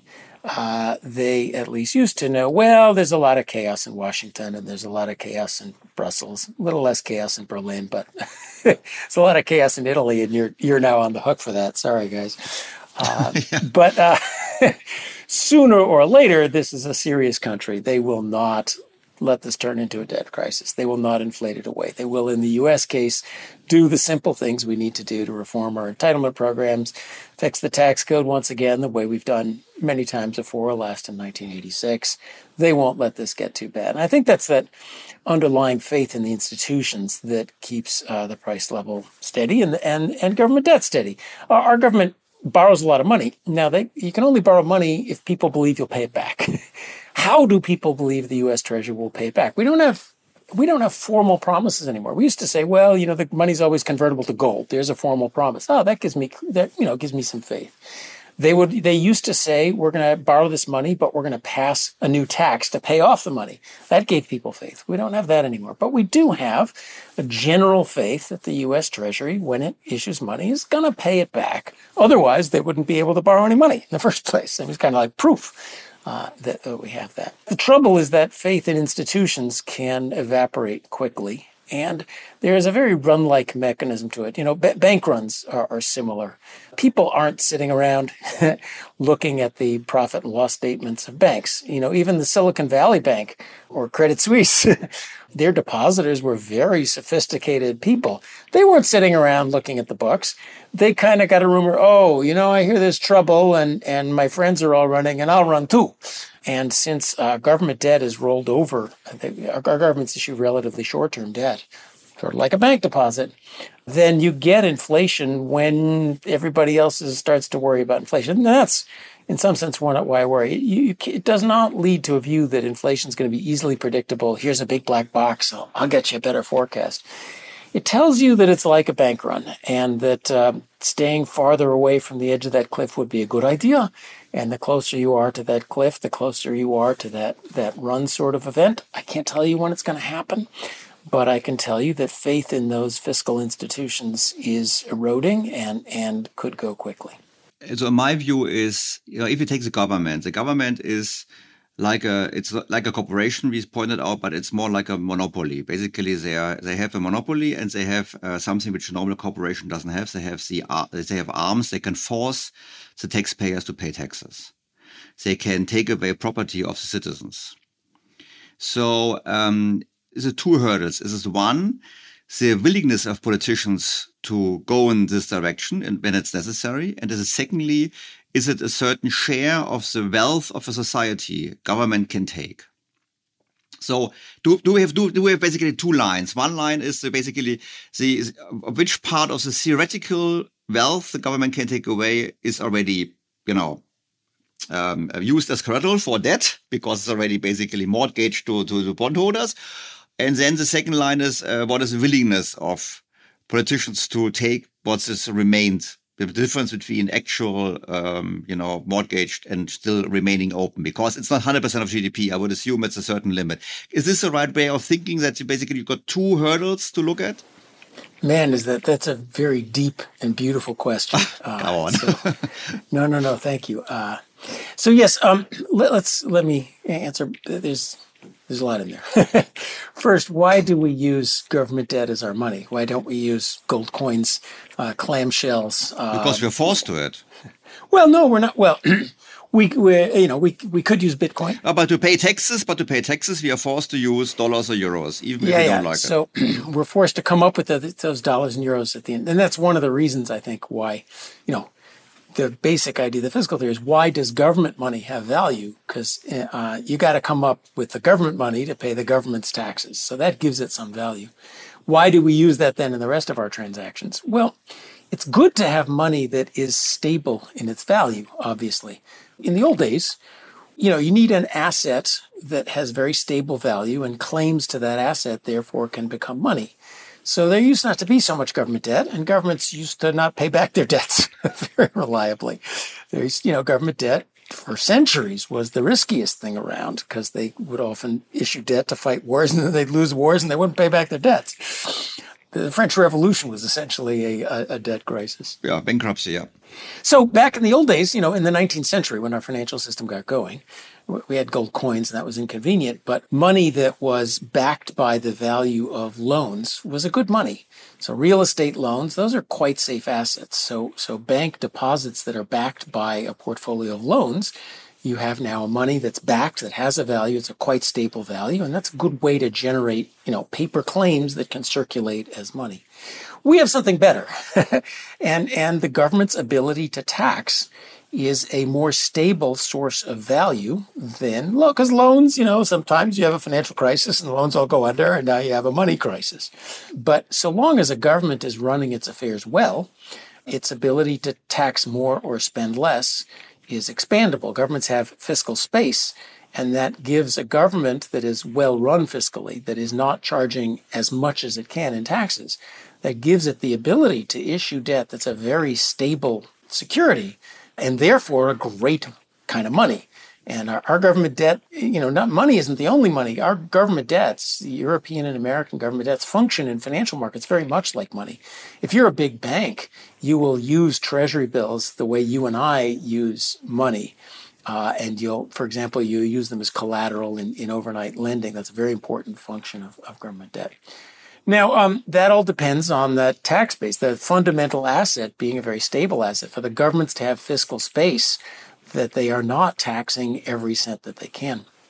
There is a limit. Uh, governments cannot tax indefinitely because at a certain tax rate, you know, well, well, once you get to a 100% tax rate, you have zero economy and zero tax revenue.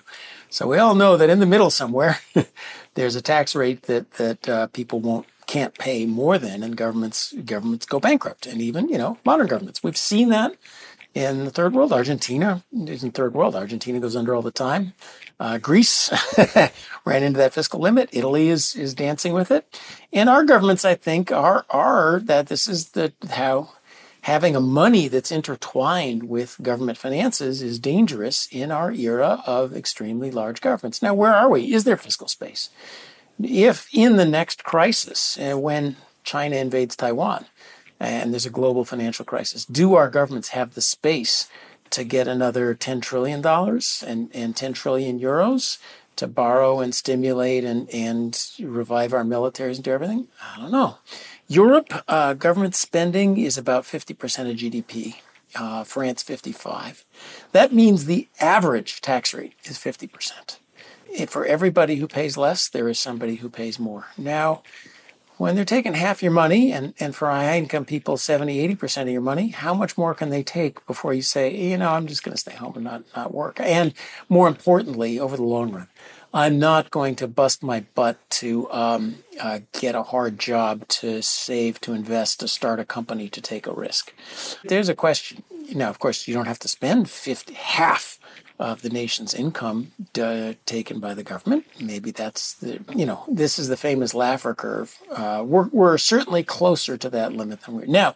There's no hard and fast limit. There's no 102% debt to GDP. Here comes the crisis. Mm-hmm. Japan's trundling along at 250 somehow. There was a bondholder revolt in the UK at about 110.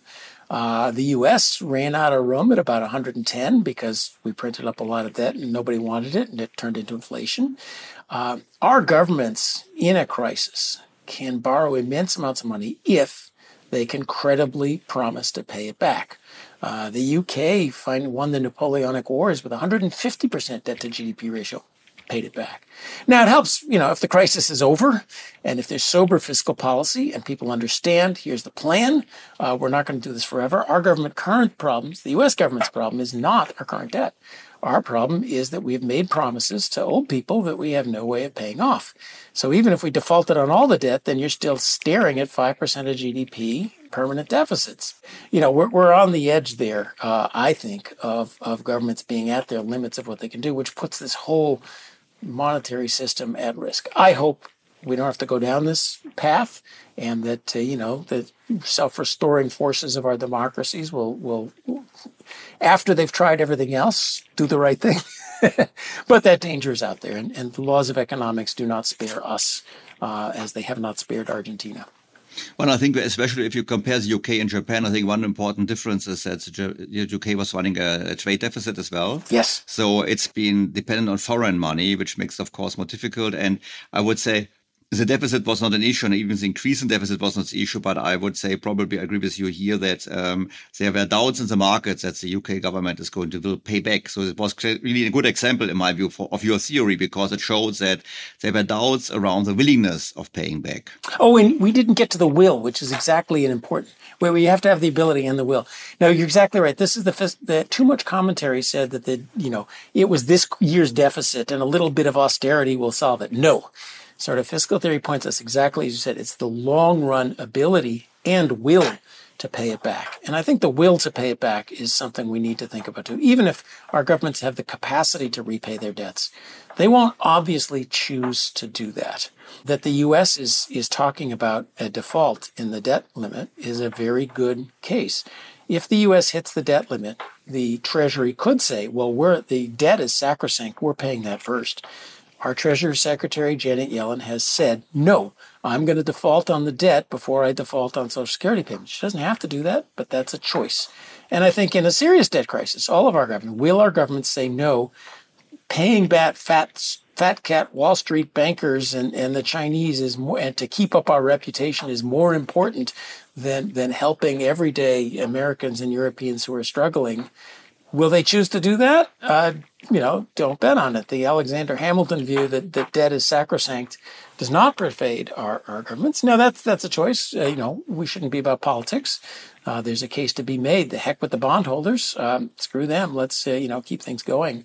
Uh, but uh, at least as far as forecasting what's going to happen, the will to repay debt in difficult times in order to keep the financial system, the machine, the reputation of our governments afloat, as opposed to um, default on the debt, get out of this, you know, like a like a household that goes bankrupt to keep, you know, so that they can keep the party going.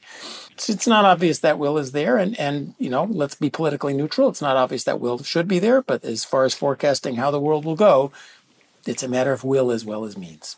So let's talk about what causes inflation and what causes disinflation or deflation, because you I understood you. As you say basically once the people um, lose trust in ability and or willingness to pay back, then the inflation rate goes up because this is devaluating the real value of debt in the sense of uh, the debt to GDP ratio, I would say, because GDP goes up and that doesn't grow as much. And that's what happened actually in the last year. So yes, it, nominal GDP goes up. The, the prices of uh, the same, exactly. we have the nominal same real GDP amount prices go up, debt to GDP ratio goes down. That's happened. The US has inflated away about 15% of its debt by GDP going up, nominal GDP going up, the debt staying the same, and the debt to GDP ratio went down. We didn't repay any of it. We, we, we the default has happened in a way. Anyway, please go ahead. No, but this was one, one example. So basically, the trust is going away. The other point, which I found very interesting in your paper, um, I have to admit I read the paper, not the book, is as you, as you proposed, you as you proposed, um, basically you said also when interest rates go up, then the real interest rate goes up. This is also causing inflation. And I found this is a bit counterintuitive because we would normally, if you, if you, when you see talk shows today in Germany, everyone says the ECB has to raise interest rates because only by raising interest rates, they're going to bring down inflation. But basically reading your stuff, I would say the higher the real interest rate, the higher the probability of higher inflation in the future. There's, this is a second great puzzle I've been working on lately. Uh, and same website will show you links to it. uh, do higher interest rates lower inflation?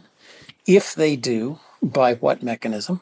Uh, and how powerful is that mechanism? Um, everybody treats this as a certainty that is well understood and believes the technocratic competence of our central banks to understand it. Let me tell you the dirty little secret. The, one thing I know from being an academic for 40 years is where nobody knows the answers to things. And this is one that is actually quite a bit more uh, of a mystery, if it is true. Uh, it seems to be true, but a mystery when is it true? When is it not true? Uh, much more than they're telling you. Let me tell you some of the, the headwinds. Certainly, raising interest rates, uh, if if inflation doesn't move quickly, that raises the real interest rate. The story goes that makes that cools the economy. That's a feature, not a bug. They're trying to cool the economy. Mm-hmm. and then through some magical Phillips curve, cooling the economy cools off the rate of inflation. That that's a little magical too, a, a little mysterious. It's a correlation that's in the data but it's not obvious why all prices and wages should go up or down with the level of economic activity. If, if, if uh, you know, if, if uh, times are tough, uh, people might be able to, might be willing to charge a lower price relative to the wages, or people might be willing to accept a lower wage relative to the prices. But why should the measuring stick get longer and shorter? Why should all wages and prices? A little that that's a little bit mysterious. Now, um, the mechanism you mentioned is one of the things that uh, I noticed in doing fiscal theory as you look at history, uh, fighting inflation or causing inflation, fiscal and monetary policies have always come together. The 1970s had inflation. There were some monetary mistakes, too low interest rates, but there was also big fiscal problems. Uh, you know, the, the, UK devalued, the US, the Bretton Woods broke down. There's big fiscal problems. The 1980s were, in fact, a joint monetary, fiscal, and microeconomic reform. Uh, taxes got reformed, regulations got reformed, Social Security got fixed. Uh, the U.S. economy and the world economy started growing like crazy. Nothing like growth to bring in those tax revenues, uh, and that was in fact true in, in many times. It cost fiscal money. The disinflation of the 1980s cost fiscal money. Why? They raised interest rates. Real interest rates went up for 20 years. It was the 1980s were the golden era to be a bondholder. Somebody paid for that, right? Where did the interest costs on the debt come from? Tax revenues were higher than expenditures for two decades, and that paid a windfall to bondholders. All that great money, those movies from the 1980s about the bond traders doing so well, all that money came from taxpayers. mm-hmm. So it was a joint fiscal and monetary and, and a reform. It, it, always happens. Um, you know, the, the greatest example, of course, is, is Germany at the end of the hyperinflation after World War One. Huge inflation. You and I are talking about the decimal points on the number. Here we're talking about the exponent. Is Yeah. it 10 to the 10 or 10 to the 11? Yeah, we remember. How did that end? that did not end by cutting down the money supply. It didn't end by raising interest rates.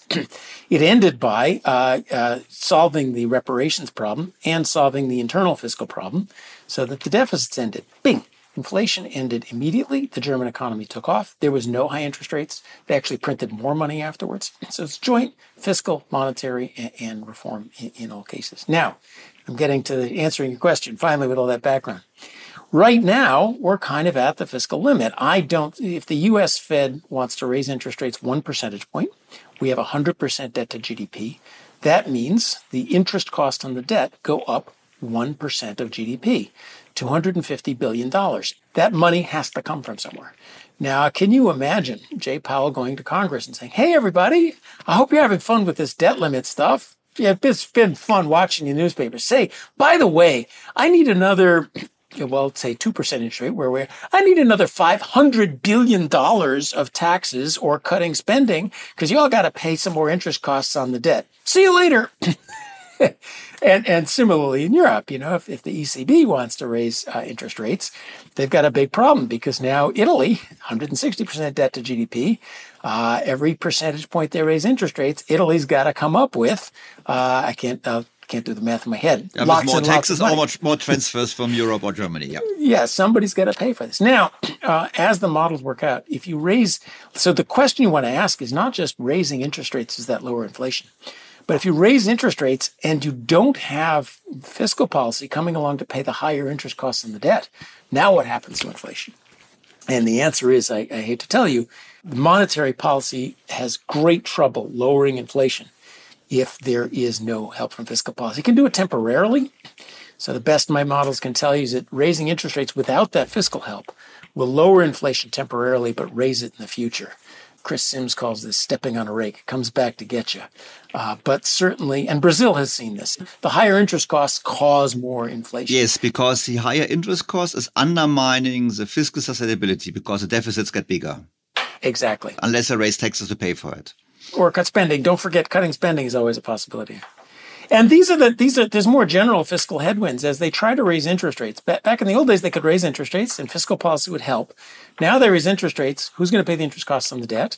They raise interest rates. The point is to cause a recession. Okay, so we need st- we're going to get stimulus payments, unemployment payments, bigger deficits. They raise interest rates. It turns out they were asleep at the wheel, and all the big banks were betting on interest rates staying low. So now they got to bail out all the big banks again. So this time there are fiscal headwinds to raising interest rates that I think are going to make it a lot harder for raising interest rates to lower inflation than it did in the past. But now, if you, build on this, just think about Italy. Italy has tried to stabilize its debt in the past years. And they were running, there's a few countries running a primary surplus in Europe. Primary surplus means, you know, um, paying part of the interest really out of, Yes. out of, out of tax revenue. But the result was that Italy didn't grow at all. So, it, it, okay, some people would argue it was because of austerity. I would say there are other issues, but let's assume it's also partially due to austerity. Then are we now somehow stuck? So let's take US, US example. So, so Joe Powell comes to um, to the Congress and says, "Oh, by the way, I need 500 billion more in interest." They will not be pleased. They will start saying, "Okay, why don't we do it not 500 but 300?" So we come a little bit in your direction and we are going to save more, we spend less, or we, we um, raise taxes or whatsoever. But this is going to dampen the growth rate of the of the economy, which means that debt to GDP ratio, like in Italy, might not go down, but might on reverse even go up further. Is this already getting us into the situation where you are sometimes you have just gone too far and it's not even more a question of willingness, but really of ability of politicians to do something? Well, Italy, um, I love Italy. Uh, Italy did, uh, in fact, uh, return to primary surpluses for uh, about a decade. Um, so they're not they're they're you know the U.S. is constant primary deficits. Uh, the Italy did a, a good job of getting their fiscal house in order, uh, but they didn't pay down their debt, so they're still 160 percent uh, of debt. Italy's lack of growth. Um, well, they have very high taxes, so that. But they're, they're, my impression is not that their taxes are so much higher than Germany's or everybody else's to in, really in, account in, for it. The official rate might be, but in practice, you know, we have there's we have all the stories about billions of of unpaid taxes in Italy, you no one cares about. So I think well, that, it, that means in practice they have low. They yes, don't have austerity. In de facto, I mean, Italy has, I think, just catastrophic microeconomic problems uh, because it's hard to run a big business in Italy. Uh, this, you know, the, the, regulation, the red tape that, uh, you know, Italy's businesses are too small. They were they were fine when you could run small businesses, but you got to be big, global, and, and, efficient these days. I don't I don't think you can tear down the and and if the austerity, you know, where did that 160 percent of GDP go? if if fiscal largesse is supposed to be great for the economy, uh, having borrowed 1.6 percent of your economy and spent that should have you know challenging Luxembourg for how healthy they are but but they are in this problem, and and this was Greece's problem really in in the Greek crisis. If interest rates are low, a big debt isn't a problem. If interest rates are high, a big debt is a problem, and you're you're always on that on that cusp. That's the problem of big debts, and I think that's the central problem for Italy right now. Even though they did a good job of getting those primary surpluses up, of course the answer is growth. You no country ever paid off a big debt like this by austerity. Austerity is like walking up a sand dune. Every time you take a step forward, the you know that you, you take two steps back because the the tax base uh, shrinks. Economies pay off big debts when they grow, and uh, you know unleashing microeconomic growth is really the only hope I see for Italy getting out of this. Mess. Well, it's, it's more, but also for the whole of Europe. If you think of demographics, it's going to be difficult to have uh, to achieve the growth rates. It will be extremely challenging. Well, well, well we, we should be talking about. Um, Europe's growth stopped in about 2010. And you know, the US has been growing slowly, but the only thing growing more slowly than the US is Europe. Europe is stuck about 40% GDP per capita below the US. Uh, now, the U.S., everybody looks at the reads of the papers and how dysfunctional the U.S. is, but how are you guys stuck 40% of GDP per capita below us and not growing? Uh, and, and, that this is not having so much to do with inflation and fiscal policy. I'm going to talk about that because I know some answers. Uh, but really, that is the central question for Europe. And I would say the central tragedy. I'm a big free trader. Europe, you know, became the European Union is the greatest thing ever, and the common currency is the greatest thing ever. You became, you know, functionally United States of Europe. Why did growth not take off? Why did you not catch up with the U.S. as as you were doing? France caught up with the U.S. almost in the late 1960s, early 1970s, and then and then fell off the wagon. The sclerotic growth, despite having a common market and a common currency, that's the tragedy of Europe right now. Indeed, um, and we might have a, we might have another podcast on how to fix Europe. But we have now seen the example of rising inflation. What brings down inflation? So it brings down inflation. Another party wins the election, and there's a credible new president who says, "I'm going to be the guy for um, you know stable, sustainable finances in the U.S. We will never default, but we are the most credible debtor in the world. This is going to help. I understand." And lowering, and lowering interest rates should help. Uh, well, uh, uh, you can't just lower interest rates. Uh, Turkey tried that. and if you lower interest rates without fixing uh, the other problems, uh, that, that's probably going to make matters worse. And in fact, you know, Turkey basically is lowering interest rates to try to cure its fiscal problem, and, and you know, so that alone won't work. Uh, it would be nice for the U.S. to elect a, a sane, competent, um, youngish uh, guy or gal uh, as as president. Um, but we have the wonder of our democracy is that uh, we don't elect a king for four years, uh, or at least we used not to. Now we're increasingly government by executive order, but you know to convince bondholders that it's going to get paid back. Uh, you really need a, a structural shift in in Congress, in uh, the administration, and then a, a a reform of the administrative agencies. You know, you know, you need people to believe that over 10 to 20 years, this is a great country to invest in, to grow businesses in, and to buy the government bonds of. So it, it you know, that, that person and, um, and that, that party, you know, both parties right now are, are, have, both parties have great, sensible people in them, and both parties have lunatics in them. And uh, I, I would hope that you know the sensible people from both parties. You, you need something bipartisan and lasting to really because we need is a fiscal reform that lasts a generation. We need a microeconomic reform that lasts a generation. In the U.S., we have all sorts of great ideas, but you can't get the permits. And even the left is beginning to figure this out. They they noticed, oh wait, we want to build windmills everywhere, but it takes ten years to get the environmental approval to put the windmill in, and and Mother Guy is going to be burning by then. So you know that they've discovered we got to do something about this. Um, so it, it, takes that kind of uh, institutional, bipartisan structural reform. We, we, ended our last talk on how a serious climate policy cannot be one president's administrative uh, executive yeah. order saying everybody build windmills, and then the next day president issues an administrative order saying burn the windmills, uh, you know, go back to coal. That's not going to last 100 years. Uh, well, government debts are the same sort of institutional, structural, uh, you know, fix fix this machinery of this government more than just pass and decrees. So, John, before you, I, I, I, see, I see you try to end our conversation, but I still want to bring up one point. and uh, I, I, think I, I thought I uh, sent it to you. I don't know if I really did, and I didn't know if you. I don't know if you have time to look into it because I had a, a young German economist on my podcast uh, a few weeks back, and he basically has a different theory on inflation. He basically linked it to the quality of the balance sheet of the central bank. So he looked into it and he said, well, you know, um, as long as the collateral on the balance sheet, on the asset side, basically, on the asset side is valuable, is perceived as valuable, there is trust in the money. And then he said, once the the quality of the balance sheet erodes, then um, it first shows in the currency market. People are selling the currency against other currencies, and then then this leads basically down the road to inflation. He looked into history, he looked into Germany, hyperinflation, etc., etc. And I now want to build a, a, bridge to what you basically said, because you said, look, the, the, the ultimate debtor is the government, and the government's credibility lies on the ability and the willingness to extract value out of the economy. That's why you said Italy has to do reforms, the US has to do reforms, because this increases the pie and this makes all debt, private and public debt, more sustainable by definition, because, you know, we have more economic power. So we got a, basically it's a corporation government, which is which is the biggest uh, corporation in the in the economy. And then this corporation is financed by its own bank, which is reserves and money in circulation. Basically, as long as the government is credible, the central bank is credible because the central bank is the biggest creditor of the government. But once the government loses credibility, like in Germany after, as you also point out in your paper, after the, the First World War, was it was clear that the government debt is not sustainable, it's not possible to pay back. Then, of course, also the, the trust in the assets of the central bank is eroding, and probably is it just a different way of looking at the fiscal theory of the price level?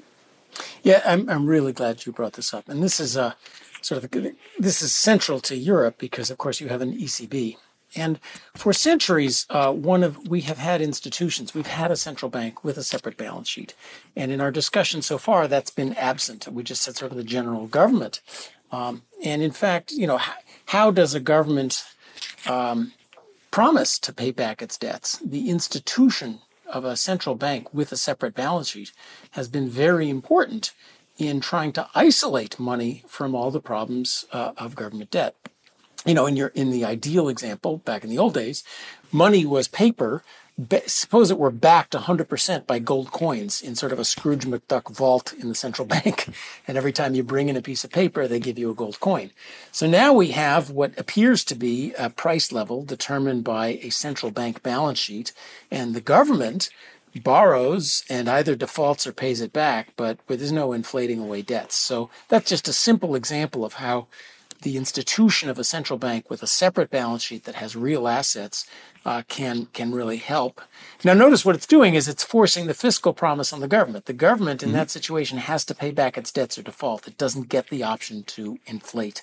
So I view a central bank. It's I talked about institutions. Central bank with a separate balance sheet is the kind of institution that helps the government to pre-commit that we're not going to inflate away. There will be the surplus to pay back our debts, or there'll be formal default as opposed to default uh, via inflation.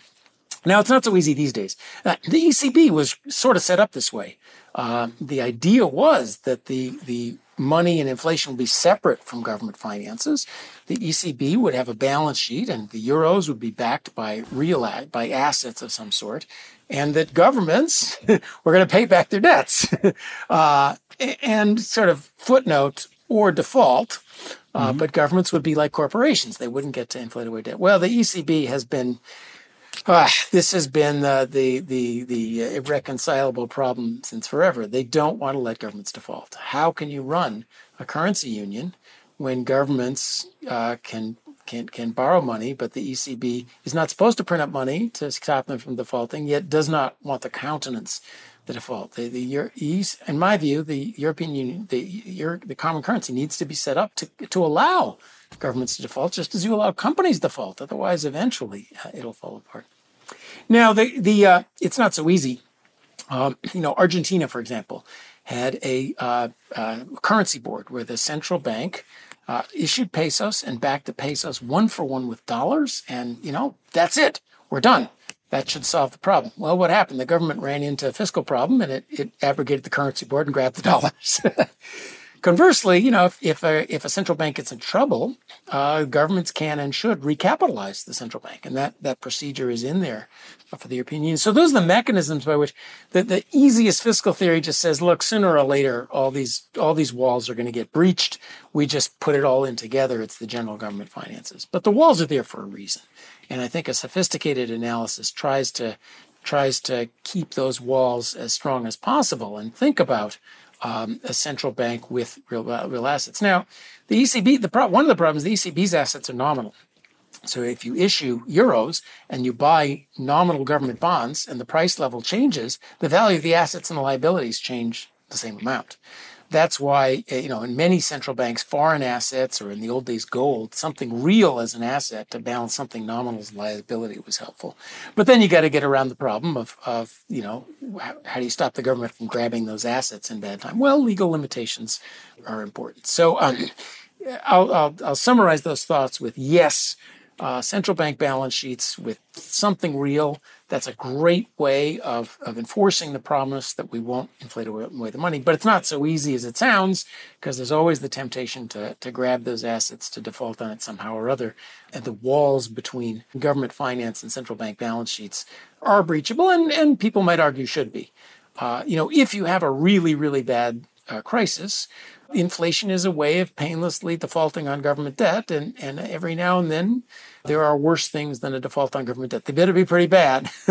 yeah, and it has to be correlated because if a government debt is not really uh, uh, valuable anymore, then the balance sheet of the central bank is also in this way because it has it's, it fits fits together.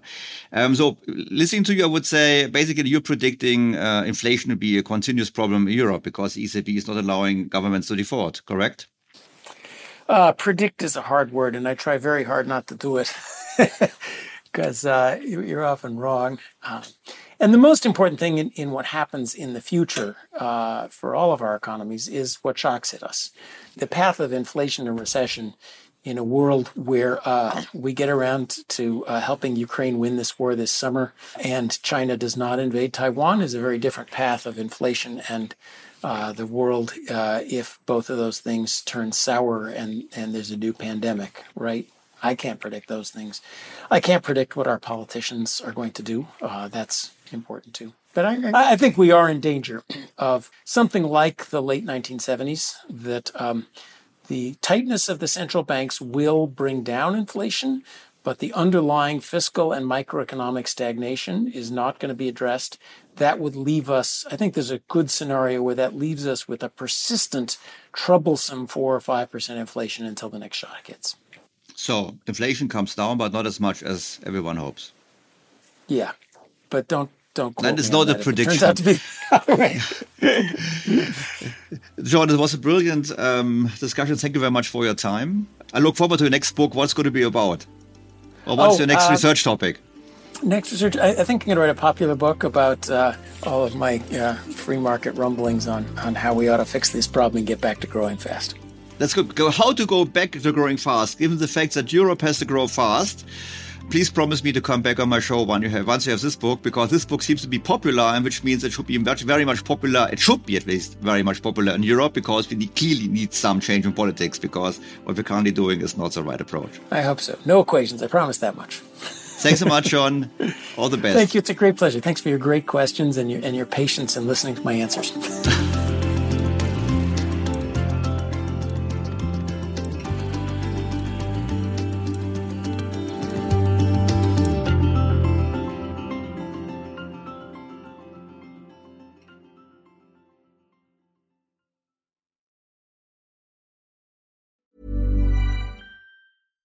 BTO Beyond the Obvious mit Daniel Stelter beginnt sofort. Ich bin Kai Dierke. Und ich bin Anke Huben. Ja, wir gehen mit unserem Podcast Dirke und Huben, der Führungspodcast, ja nun schon in das dritte Jahr. Und für den Start in dieses Jahr haben wir uns wieder ein Thema ausgesucht, das uns alle umtreibt und fordert. Wir haben es genannt Krisenjahr 2024. Eine Frage der Haltung. Ja, und wenn man auf 2023 zurückguckt, muss man ja sagen, es war wirklich ein sehr forderndes Jahr für alle. Und mal ehrlich, wenn wir jetzt auf 2024 gucken, das wird uns wohl eher mit noch mehr Unsicherheiten konfrontieren. Die englische Wirtschaftszeitschrift Economist nennt das so schön Perma-Vocation, also ein Zustand permanenten VUCAs. Das ruft geradezu nach einer Haltung der trotzigen Dennoch-Zuversicht des ja. Camuschen Sisyphos. Allerdings. Und deshalb wollen wir Sie zu Beginn dieses Jahres mit einem etwas anderen Blick auf Ihr Selbst inspirieren. Es geht um die Kultur der Performance und die Kultur des Charakters, um ein neues Modell der Lebensphasen und uns als raffiniertes Tier. Ja. Ha, es geht um Adam 1 und um Adam 2. Was das ist? Na, hören Sie doch mal rein. Sie finden alle Folgen unseres Podcasts in Ihrer Podcast-App unter Dirke und Huben, der Führungspodcast. Auf unserer Website dirkehuben.com und in den Shownotes dieser BTO-Folge. Wir freuen uns auf Sie. Und bis dahin wünschen wir Ihnen viel Freude am Führen. Und jetzt geht es weiter mit Daniel Stelter in BTO. Was ist noch besser als ein guter Plan? Die Möglichkeit, ihn zu ändern. Mit integrierter KI bietet Workday kontinuierliche Innovationen, die Ihnen helfen, agil zu bleiben, egal was passiert.